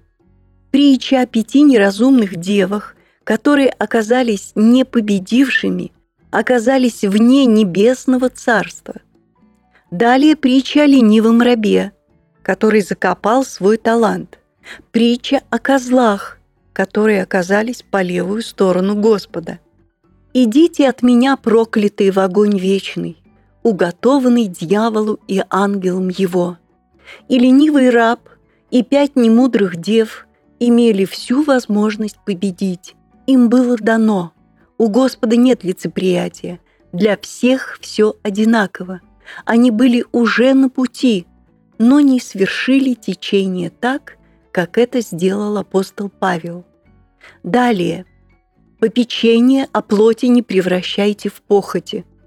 Все мне позволительно, но не все полезно. Ничто не должно обладать мною. Дети, храните себя от идолов. Вопрос идолопоклонства – очень и очень серьезный вопрос. Идолопоклонство – одно из самых мерзких преступлений против Бога. Израиль из-за своего идолопоклонства потерял все – свое государство и, как народ Божий, свое спасение. Только остаток еврейского народа спасется по милости, по благодати. Ветхий Завет полон примеров об идолопоклонстве Израиля. Об этом также говорят многие места Писаний Нового Завета. А вне псы и чародеи, и любодеи, и убийцы, и идолслужители, и всякий любящий и делающий неправду. Первое послание Тимофея, вся шестая глава, очень подробно показывает, что всегда необходимо побеждать на своем узком пути – гордость, сребролюбие, упование на свое земное богатство. «О, Тимофей, храни преданное тебе, отвращаясь негодного пустословия и прикословий лжеименного знания. Необходимо оказаться побеждающим на всем пути до небесного царства. Итак, почему на всем узком пути необходимо быть побеждающим? Потому что переход от веры в веру совершается через возрастание в познании и в благодати. Воля Божия есть освящение ваше, чтобы каждый из вас умел соблюдать свой сосуд в святости и чести, чтобы вы ни в чем не поступали с братом своим противозаконно и корыстолюбиво, ибо призвал нас Бог не к нечистоте, но к святости. Не напрасно апостол Павел написал «Наша брань не против крови и плоти, но против начальств, против властей, против мира правителей тьмы века сего, против духов злобы поднебесных. Для сего примите все оружие Божие. Переноси страдания, как добрый воин Иисуса Христа. Если же кто и подвязается, не увенчивается, не побеждает, если незаконно, не в законе Духа жизни во Христе Иисусе, будет подвязаться. Слово учения Господа нашего научает нас. Мы находимся на войне, очень лютой войне, где побеждающие наследуют все небесное, а непобеждающие пройдут мимо желанной вечной цели – Победа наша – Господь Иисус Христос, который будет совершать в нас и для нас победу. Будучи уверен в том, что начавший в вас доброе дело будет совершать его даже до дня, до явления Иисуса Христа. В каком случае так будет, что Господь в нас и за нас будет совершать нашу победу? Посему, возлюбленные, припоясав чресла ума вашего, бодрствуя, совершенно уповайте на подаваемую вам благодать в явлении Иисуса Христа, как послушные дети. Необходимо быть послушными и побеждающими детьми великого Бога и таким образом наследовать все. О бодрствовании. Бодрствуйте и молитесь, чтобы не впасть в искушение. Дух бодр, плоть же немощна. Трезвитесь, бодрствуйте, потому что противник ваш, дьявол, ходит, как рыкающий лев, ища кого поглотить. Противостойте ему твердою верою. Блажен человек, который слушает меня бодрствуя каждый день у ворот моих и стоя на страже у дверей моих. «Бодрствуйте», — говорил неоднократно Господь. «Бодрствуйте», говорили все апостолы. Но что такое бодрствовать? Как бодрствовать? Над чем бодрствовать? Вопросы настолько важные и жизненно необходимые, что переоценить их невозможно. Слово нам говорит «О исполненный всякого коварства и всякого злодейства сын дьявола, враг всякой правды». Перестанешь ли ты совращать с прямых путей Господних? Из этого слова ясно видно, чем занят враг всякой правды. Разрушать в человеке правду и насаждать всякую ложь, творить это коварством и злодейством. Почему необходимо бодрствовать и трезвиться? Потому что есть дьявол со своей ложью и злом. Он принимает вид ангела света, а его служители принимают вид служителей правды, постоянно занятых тем, чтобы обольщать людей, вводить в заблуждение, чтобы иметь над ними власть и влияние, дабы господствовать и иметь славу от людей. Сам дьявол не может рассчитывать на небесное царство, будучи духом зла, а зло потому и есть зло, что говорит «Я не имею спасения, погибай и ты». Чтобы не оказаться обманутым, не принять ложь вместо правды и не оказаться в сетях сатаны, человеку очень даже необходимо бодрствовать, стоять на страже истины, трезвиться – чтобы понимать и видеть обман дьявола, врага своего, как он ходит вокруг и каким образом поглощает. И видеть это нужно духовными глазами, ибо дьявол есть дух. Апостол Петр не просто так приводит пример с рыкающим львом, ибо человеку понятно, что означает встретиться с физическим львом – в любое мгновение лев может кинуться и растерзать человека. Таким примером апостол Петр показывает, что если человек окажется недостаточно вооруженным, дьявол поглотит его без всякого милосердия и сострадания, и человек окажется в смерти. Можно привести пример. Идет война, людям нужен отдых, необходимо поспать. Выставляются часовые, чтобы они, бодрствуя, не уснули, но охраняли покой всех остальных. Зачем так нужно? Чтобы враг не подкрался, не напал внезапно и не погубил всех.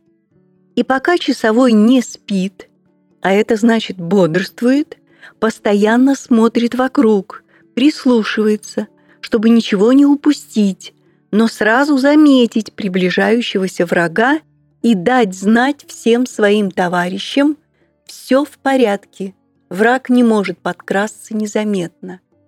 Но что получится, если часовой уснет? Враг не замедлит воспользоваться этим. Физический враг ищет уничтожить своих физических врагов.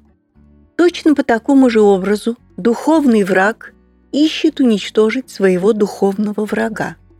Идет духовная война в полном смысле этого слова. И что старается в первую очередь делать дьявол?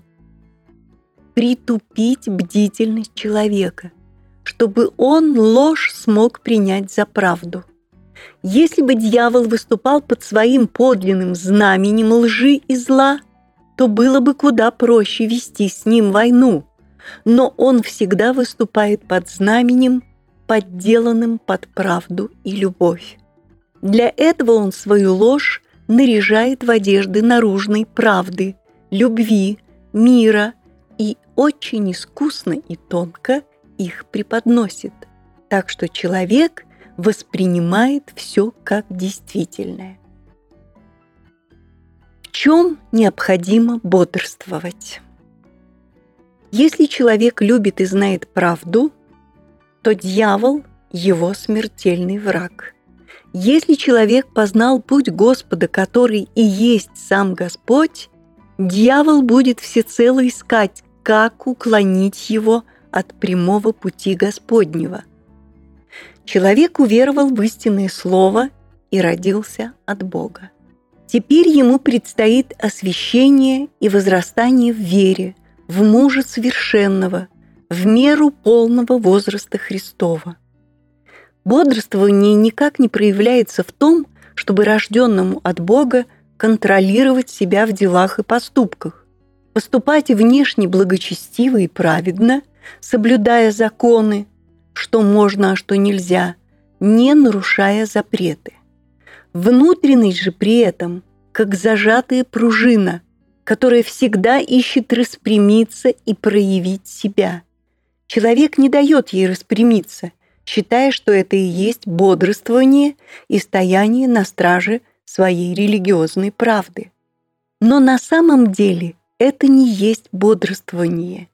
Это ложь дьявола. Такой человек становится очень искусным специалистом в лицемерии, ибо внутри одно, но выдает наружно совсем другое. Правильный рост в вере зависит от умножения познания, а познание – от бодрствования над словом и в слове, вникать в учение Иисуса Христа, копать, исследовать, при этом молиться и просить Господа об озарении. И, наконец, само водительство Духом Святым, к чему мы и призваны, невозможно без бодрствования. Чтобы услышать и понять движение Духа внутри себя, необходимо бодрствование и молитва в сердце. Таким образом, бодрствование – это и есть вся жизнь человека, пока он находится в теле на земле. Оружие дьявола – по мере возрастания в правде Божией человеку все яснее открывается всеоружие дьявола. С чего дьявол начинает свои нападки? Он не начинает с того, чтобы человек перестал верить в Иисуса Христа, но его конечная цель – добиться полного неверия истине. Слово говорит «Я ревную о вас ревностью Божией, потому что я обручил вас единому мужу, чтобы представить Христу чистою девою. Но боюсь, чтобы как змей хитростью своею прельстил Еву, так и ваши умы не повредились, уклонившись от простоты во Христе.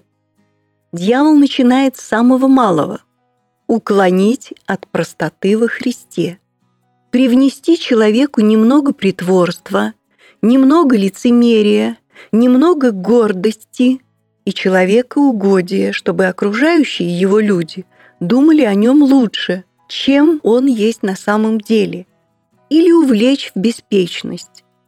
Не хочется читать Библию, уже все знаю. Незаметно подкрадывается интерес к земному, и человек уже в сетях дьявола. Если дьяволу это удалось, то он получил место в человеке и непременно продолжит свою злую работу до полного уничтожения в нем правильной веры, и человек снова переходит из жизни в смерть. При этом надо всегда хорошо знать вооружение противника. Что это за оружие и как он им пользуется. Три сильные армии посланы врагом победить тех, кто дерзает и хочет наследовать небесное царство похоть плоти, похоть очей и гордость житейская не есть от Отца, но от мира сего. Дьявол ходит, как рыкающий лев, ища слабые места, и когда находит, тут же направляет нужную армию, или похоть плоти, или похоть очей, или гордость житейскую. Армии эти очень сильны, стрелы их раскалены, и никак не устоять, не победить христианину, если он не облечен во всеоружие Божие. Вооружение христианина. Облекитесь во всеоружие Божие, чтобы вам можно было стать против козней дьявольских, потому что наша брань не против крови и плоти, но против начальств, против властей, против мироправителей тьмы века сего, против духов злобы поднебесных.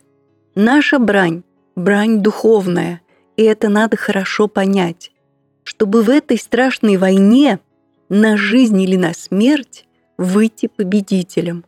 Просто необходимо понять, как и в чем выражается всеоружие Божие. Для сего примите всеоружие Божие, дабы вы могли противостать в день злой и все преодолев устоять.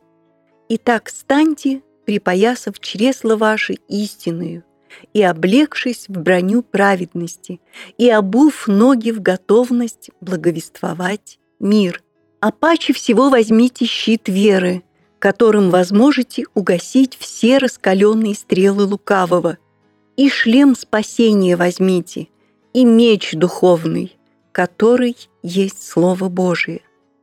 Все оружие Божие совершенно обратное оружию духов злобы поднебесных.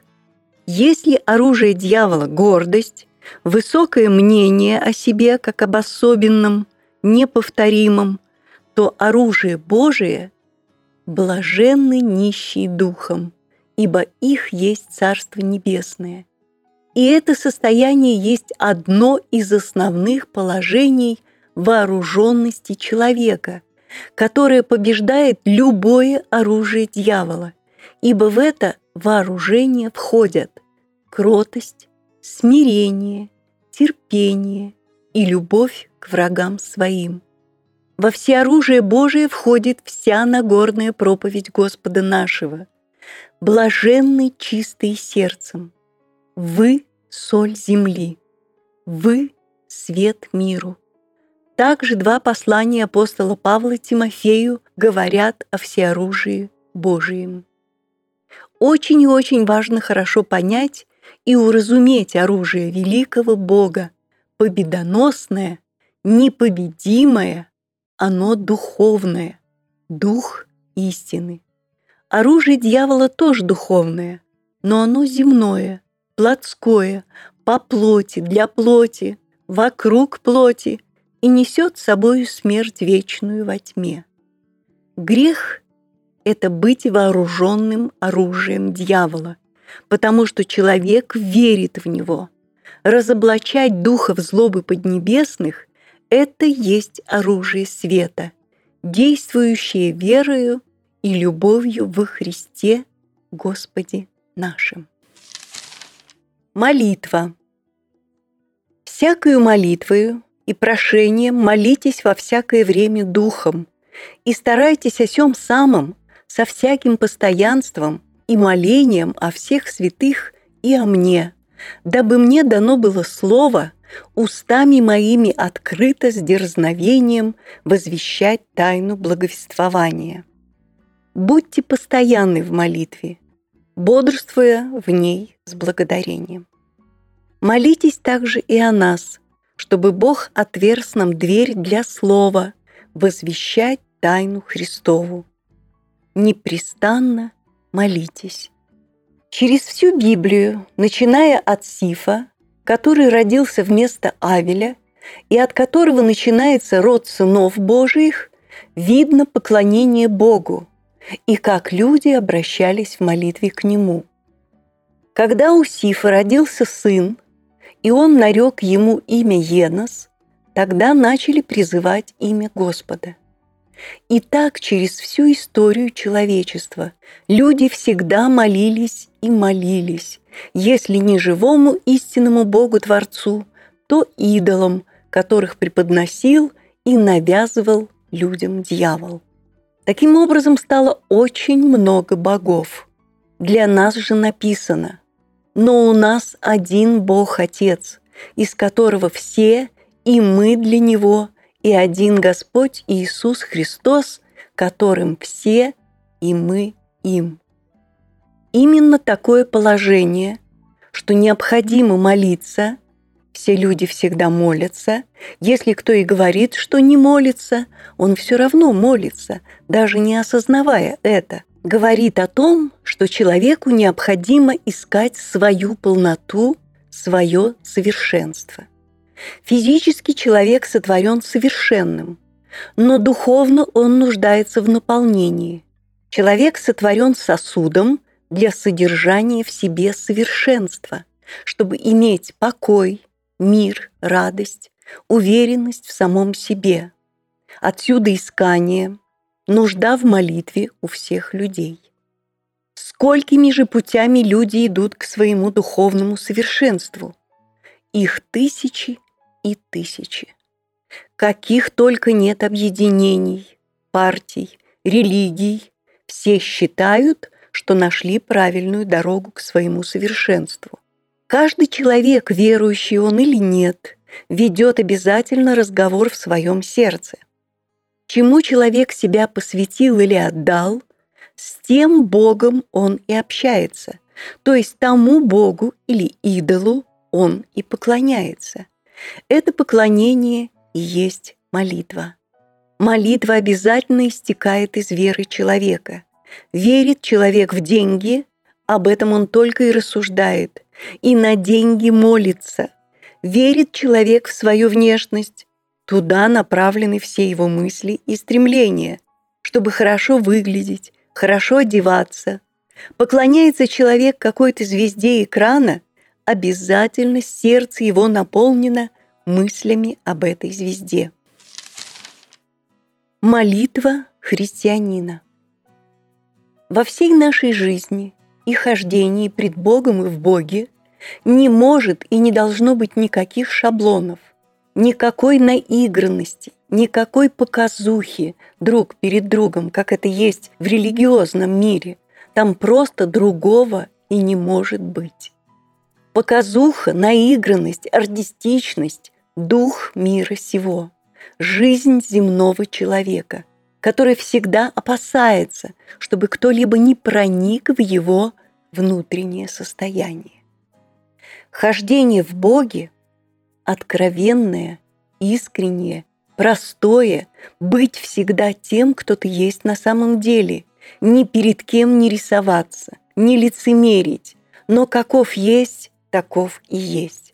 При этом твердо верить что Бог любит тебя такого, какой ты есть сейчас, что спасение имеешь не от дел и не по делам, а по милости Бога. Это касается и молитвы. Конечно, Богу не нужны наши притворства, которые в религиозном мире основательно переросли в закон необходимости. Вот человек, молясь, изо дня в день повторяет одно и то же, а то и в день по несколько раз, молится одними и теми же словами. И если заметил, что пропустил положенную молитву, то он тут же поспешит на колени покаяться за нерадивость и опять станет шаблонно повторять то же самое, удовлетворяясь этим, думая, что нужное Богу он выполнил. Бог доволен, и он доволен до следующего раза. Такова его вера. По-другому не понимает и изменить ничего не может, так как это вошло в привычку. Скорее согласиться умереть, чем что-либо изменить. В религии вопрос о молитве совершенно не понят поистине.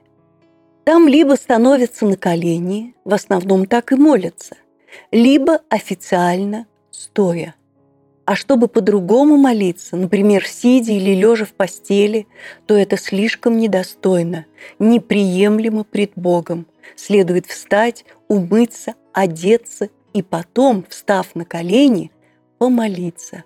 Только так благоговейно, прилично и достойно пред Богом.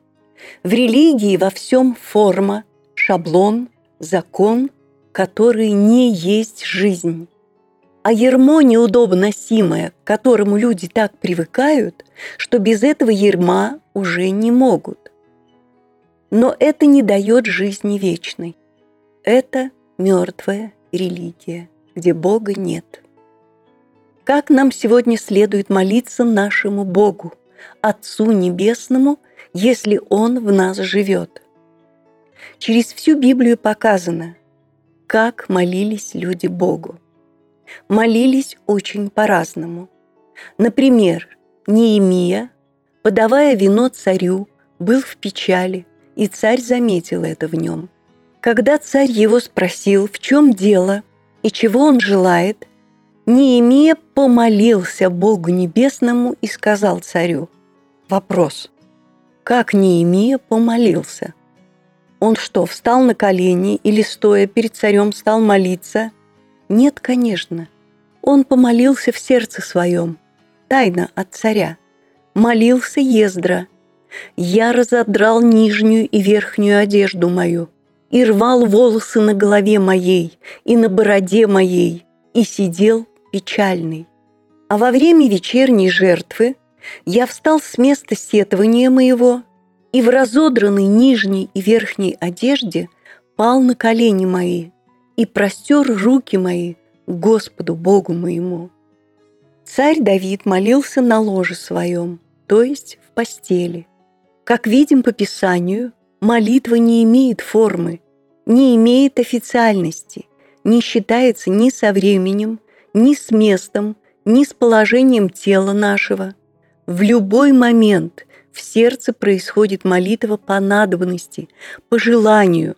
Господь Бог наполняет все. Он везде. Как в сердце уверовавшего, так и на небесах небес. Потому что очи Господа обращены к праведным, и уши Его к молитве их. Обитание Бога в неприступном свете – и в сокрушенном, смиренном сердце. Писание учит «Непрестанно молитесь». Как это исполнить? Сам Господь сказал, поклоняющиеся Богу должны поклоняться в духе и истине. Только таких поклонников Отец ищет себе. Искренно уверовавший, познавший истину, человек не может без молитвы как и физическое тело не может быть без дыхания. Мы дышим, совсем не рассуждая. Надо подольше подышать. Мы не имеем намерения и не говорим себе «пора подышать». Мы дышим, потому что это жизнь физического тела. Не дышать мы просто не можем. Физический организм нуждается в дыхании, чтобы существовать, чтобы не умереть. Как физический человек нуждается в дыхании, так и духовный, внутренний человек нуждается в молитве. Для того, чтобы молитва истекала из человека и была дыханием веры, необходимо жить по духу. Если это упущено или еще не достигнуто, то следует упражняться в вере. Слово говорит «упражняй себя в благочестии, ибо телесные упражнения мало полезно, а благочестие на все полезно, имея обетование жизни настоящей и будущей. Благочестие – естество Бога, чтобы Бог мог жить и действовать в сердце человека, и чтобы человек мог себя ему предоставлять. Необходимы молитвы, необходимо учиться смирению, терпению, кротости, то есть давать место Господу действовать. Без молитвы это невозможно. Пребывая в молитве, душа пребывает в духе, дает место духу, живущему в совести. Итак, молитва есть дыхание веры, независимо в каком положении находится человек. Стоит, сидит, лежит. Нет шаблона, нет закона – но есть любовь к Богу и желание жить в нем и им. Прекрасно, когда внутри есть движение духа. Чтобы это движение услышать и не угасить, духа не угашайте, необходимо бодрствование и молитва в сердце. Чтобы жить и поступать по духу, молитва просто необходима, так как это и есть пребывать в соединении с Господом, слышать Его и следовать Его воле. Крещение Духом Святым. Вы не по плоти живете, а по духу, если только Дух Божий живет в вас. Если же кто Духа Христова не имеет, тот и не его. Все водимые Духом Божиим – суть сыны Божии – потому что вы не приняли дух рабства, чтобы опять жить в страхе, но приняли духа усыновления, которым взываем «Авва, Отче». Сей самый дух свидетельствует духу нашему, что мы – дети Божии. Приняли духа усыновления. Он есть дух Божий или дух Христов. Это ясно показано в послании к римлянам в восьмой главе. «Вы не по плоти живете, а по духу, если Дух Божий живет в вас». И тут же написано, «Если же Духа Христова не имеете, то вы и не Христовы». И далее, «Все водимые Духом Божиим – сыны, дети Божии». Очень ясно можно сказать и так, что все водимые Духом Христовым – суть дети Божии. И еще сказано, вы не приняли духа рабства, но приняли духа усыновления. А сам дух усыновления есть дух Сына Божия, как об этом ясно написано. Когда пришла полнота времени, Бог послал Сына Своего, чтобы искупить подзаконных, дабы нам получить усыновление. А как вы сыны, то Бог послал в сердца ваши Духа Сына Своего, вопиющего, Авва Очи. Посему ты уже не раб, но сын. Эти места Писания показывают и утверждают, что Дух Божий или Дух Христов один и тот же Дух. Когда и каким образом человек принимает и получает Дух Божий или Дух Христов? Получает человек Духа Святого один раз и навсегда или получает его два раза?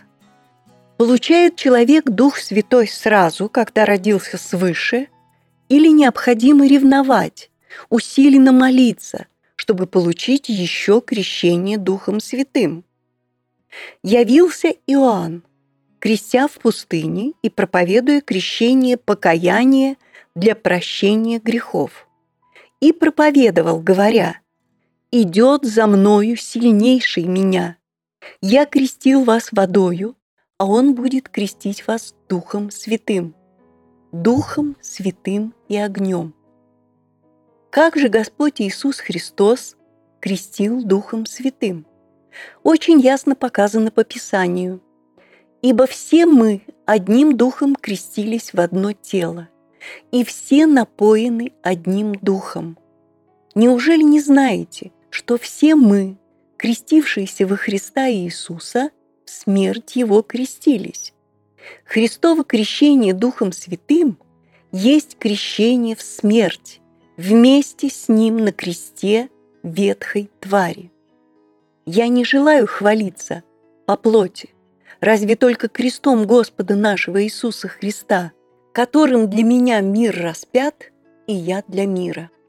Ибо во Христе Иисусе ничего не значит ни обрезание, ни необрезание, а новая тварь. Кто во Христе, тот новая тварь. Древнее прошло, теперь все новое. Поэтому крещение Духом Святым напрямую относится к рождению свыше – к рождению от Бога Духом Святым. И это можно очень просто и ясно проследить по Писанию. Когда Петр проповедовал слово истины в доме Корнилия, произошло их рождение. На них сошел Дух Святой. И это все ясно увидели. И потом Петр повелел принять водное крещение, то есть поставить печать. Явились новые твари. Евнух, которому Филипп проповедовал Иисуса Христа, поверил, был готов креститься в воде. И когда, крестившись, вышли из воды, Дух Святой сошел на Евнуха, то есть рождение от Бога свершилось. Так ясно и написано.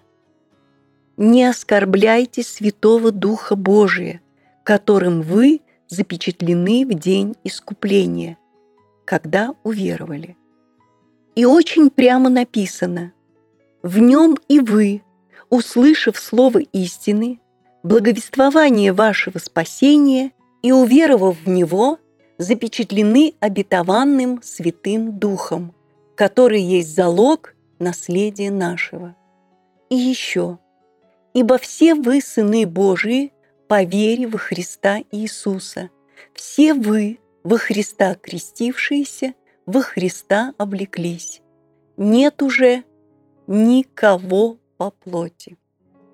Священные Писания далее объясняют. Будучи рожденными от Духа Святого, все имеют Духа Святого. Нет такого, чтобы потом еще специально молиться о крещении Духом Святым, как есть об этом такое учение. Но что следует далее, после рождения? Как новорожденные младенцы, возлюбите чистое словесное молоко, дабы от него возрасти вам во спасение. И он поставил одних апостолами, пастырями и учителями к совершению святых на дело служения для созидания тела Христова, доколе все придем в единство веры и познания Сына Божия, в мужа совершенного, в меру полного возраста Христова, дабы мы не были более младенцами, колеблющимися и увлекающимися всяким ветром учения, по лукавству человеков, по хитрому искусству обольщения, но истинной любовью все возвращали в того, который есть глава Христос. Ибо в нем обитает вся полнота божества телесно, и вы имеете полноту в нем. Вот об этом следует ревновать, этого желать, умоляться, просить и стучать. Есть много дарований, но всегда во всем один и тот же Дух Святой, который родил человека. Он есть, он пребывает. Необходимо хорошо питаться словом, духовной пищей, чтобы правильно проходил рост. Но возрастайте в благодати и познании Господа нашего и Спасителя Иисуса Христа. Придя в возраст, появляется желание служить. Для этого, сказано просто, представьте тела ваши в жертву живую, святую, благоугодную Богу для разумного служения. И сами, как живые камни, устрояйте из себя дом духовный, священство святое, чтобы приносить духовные жертвы, благоприятные Богу Иисусом Христом. И вы, тело Христова, а порознь – члены. В одно тело все крестились Духом Святым. Ревнуйте о дарах больших, ревнуйте о дарах духовных. Будучи рожденными от Бога, имея Святого Духа, уже не надо ревновать о Духе Святом, но необходимо – возрастать в мужа совершенного, в меру полного возраста Христова, ревновать, умоляться и просить о служении дарами Духа Святого. Мера полного возраста Христова. Посему, оставив начатки учения Христова, поспешим к совершенству – и не станем снова полагать основания обращению от мертвых дел и вере в Бога, писал апостол Павел еврейским христианам, потому что они оставались все еще младенцами. Ибо, судя по времени, вам надлежало быть учителями, но вас снова нужно учить первым началом Слова Божия. И для вас нужно молоко, а не твердая пища.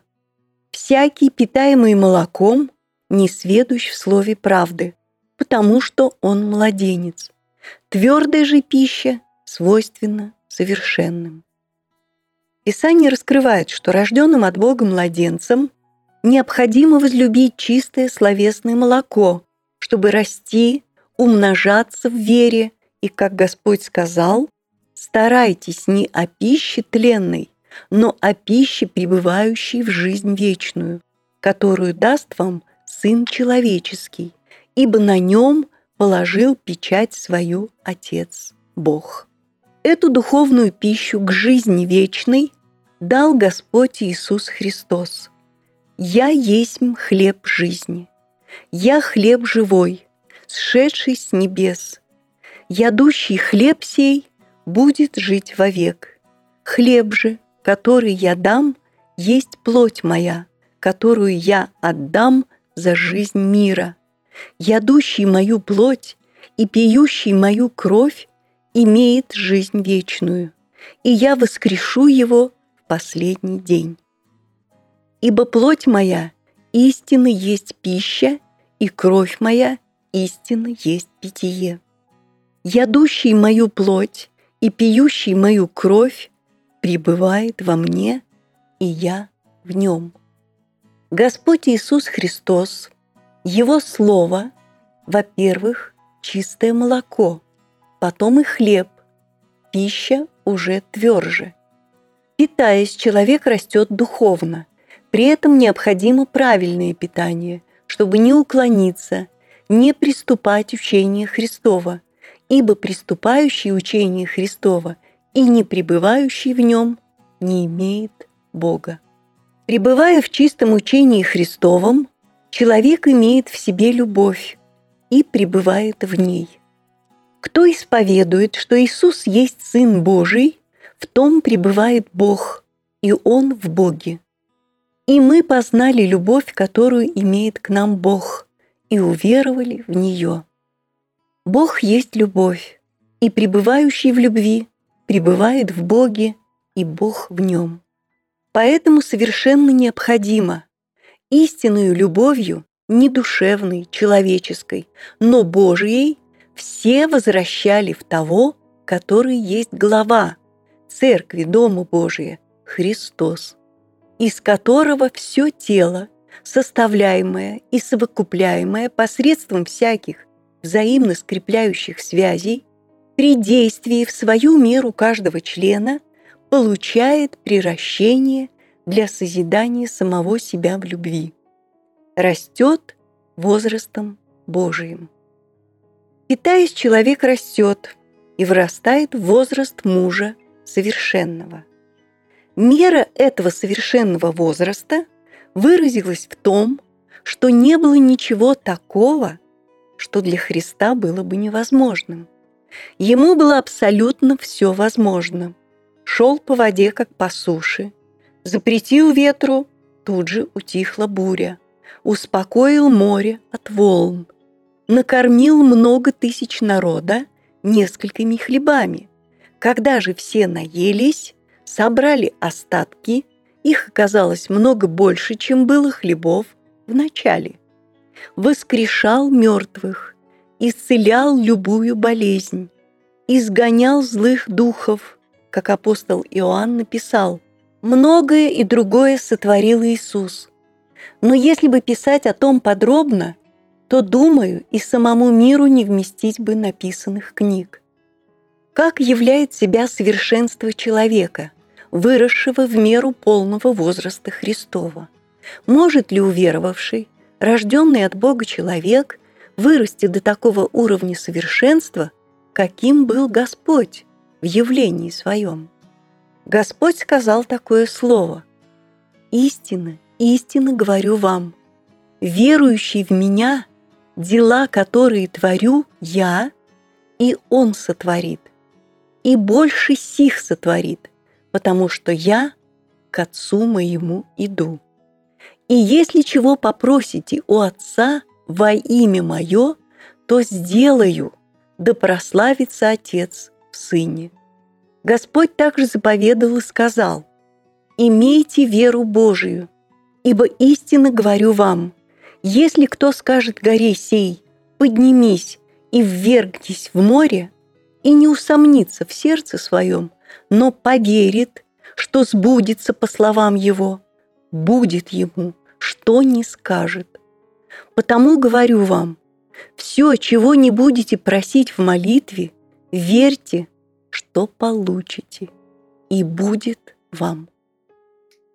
Если вы будете иметь веру с горчичное зерно и скажете горе сей, перейди отсюда туда, и она перейдет, и ничего не будет невозможного для вас.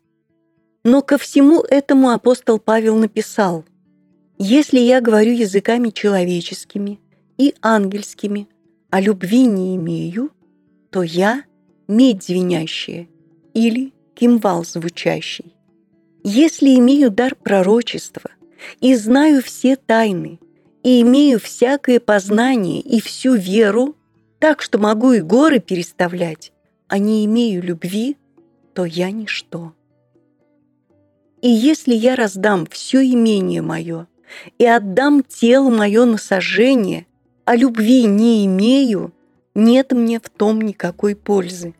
Любовь никогда не перестает. Она – Бог, Его Дух, Его благочестие, Его бессмертие. Сам Господь сказал, «Не всякий, говорящий мне, Господи, Господи, войдет в Царство Небесное, но исполняющий волю Отца Моего Небесного». Многие скажут мне в тот день, «Господи, Господи, не от Твоего ли имени мы пророчествовали, и не Твоим ли именем бесов изгоняли, и не Твоим ли именем многие чудеса творили?» И тогда объявлю им, «Я никогда не знал вас. Отойдите от меня, делающие беззаконие». Вытекает ясный вывод. Человек имеет спасение не потому, что творит многие чудеса. Господь показал, что и дьявол может так подстраиваться, что тоже может творить различные чудеса. Спасение вечное, жизнь вечная с Богом есть любовь. Это любовь не душевная, по плоти, которая проходит, не имеет никакой будущности, но любовь, которая есть сам Бог, Его бессмертный Святой Дух. Эту любовь Бог явил человечеству своим Сыном Иисусом Христом. Сам Господь сказал о любви. «Кто имеет заповеди мои и соблюдает их, живет ими, тот любит меня. А кто любит меня, тот возлюблен будет Отцом моим. И я возлюблю его, и явлюсь ему сам. И мы придем к нему, и обитель у него сотворим. Не любящий меня не соблюдает слов моих. Не соблюдает слов моих то есть приступает учение Христова и не пребывает в нем, значит, не имеет Бога. В 12 главе первого послания Коринфянам перечислены духовные дары для созидания тела церкви, для служения друг другу.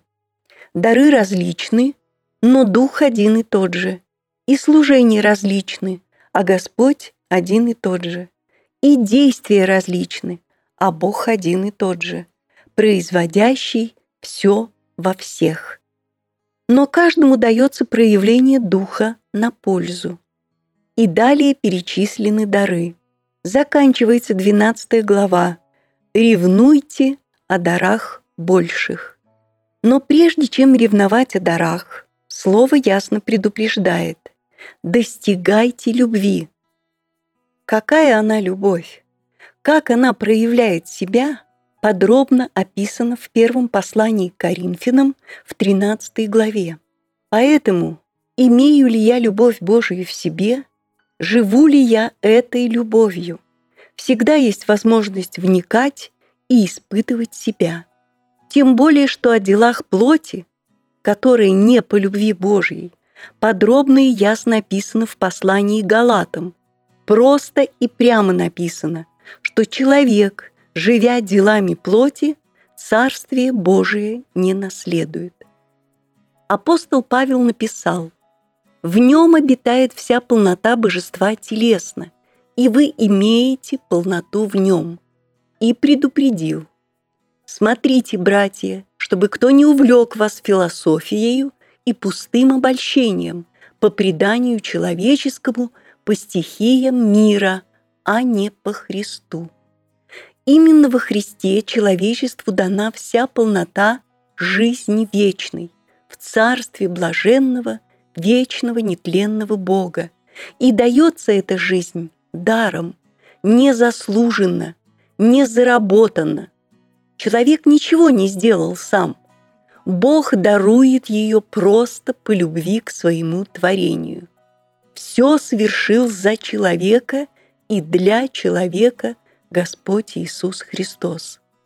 Приемлющие обилие благодати и дар праведности будут царствовать в жизни посредством единого Иисуса Христа, дабы как грех царствовал к смерти, так и благодать воцарилась через праведность к жизни вечной Иисусом Христом, Господом нашим.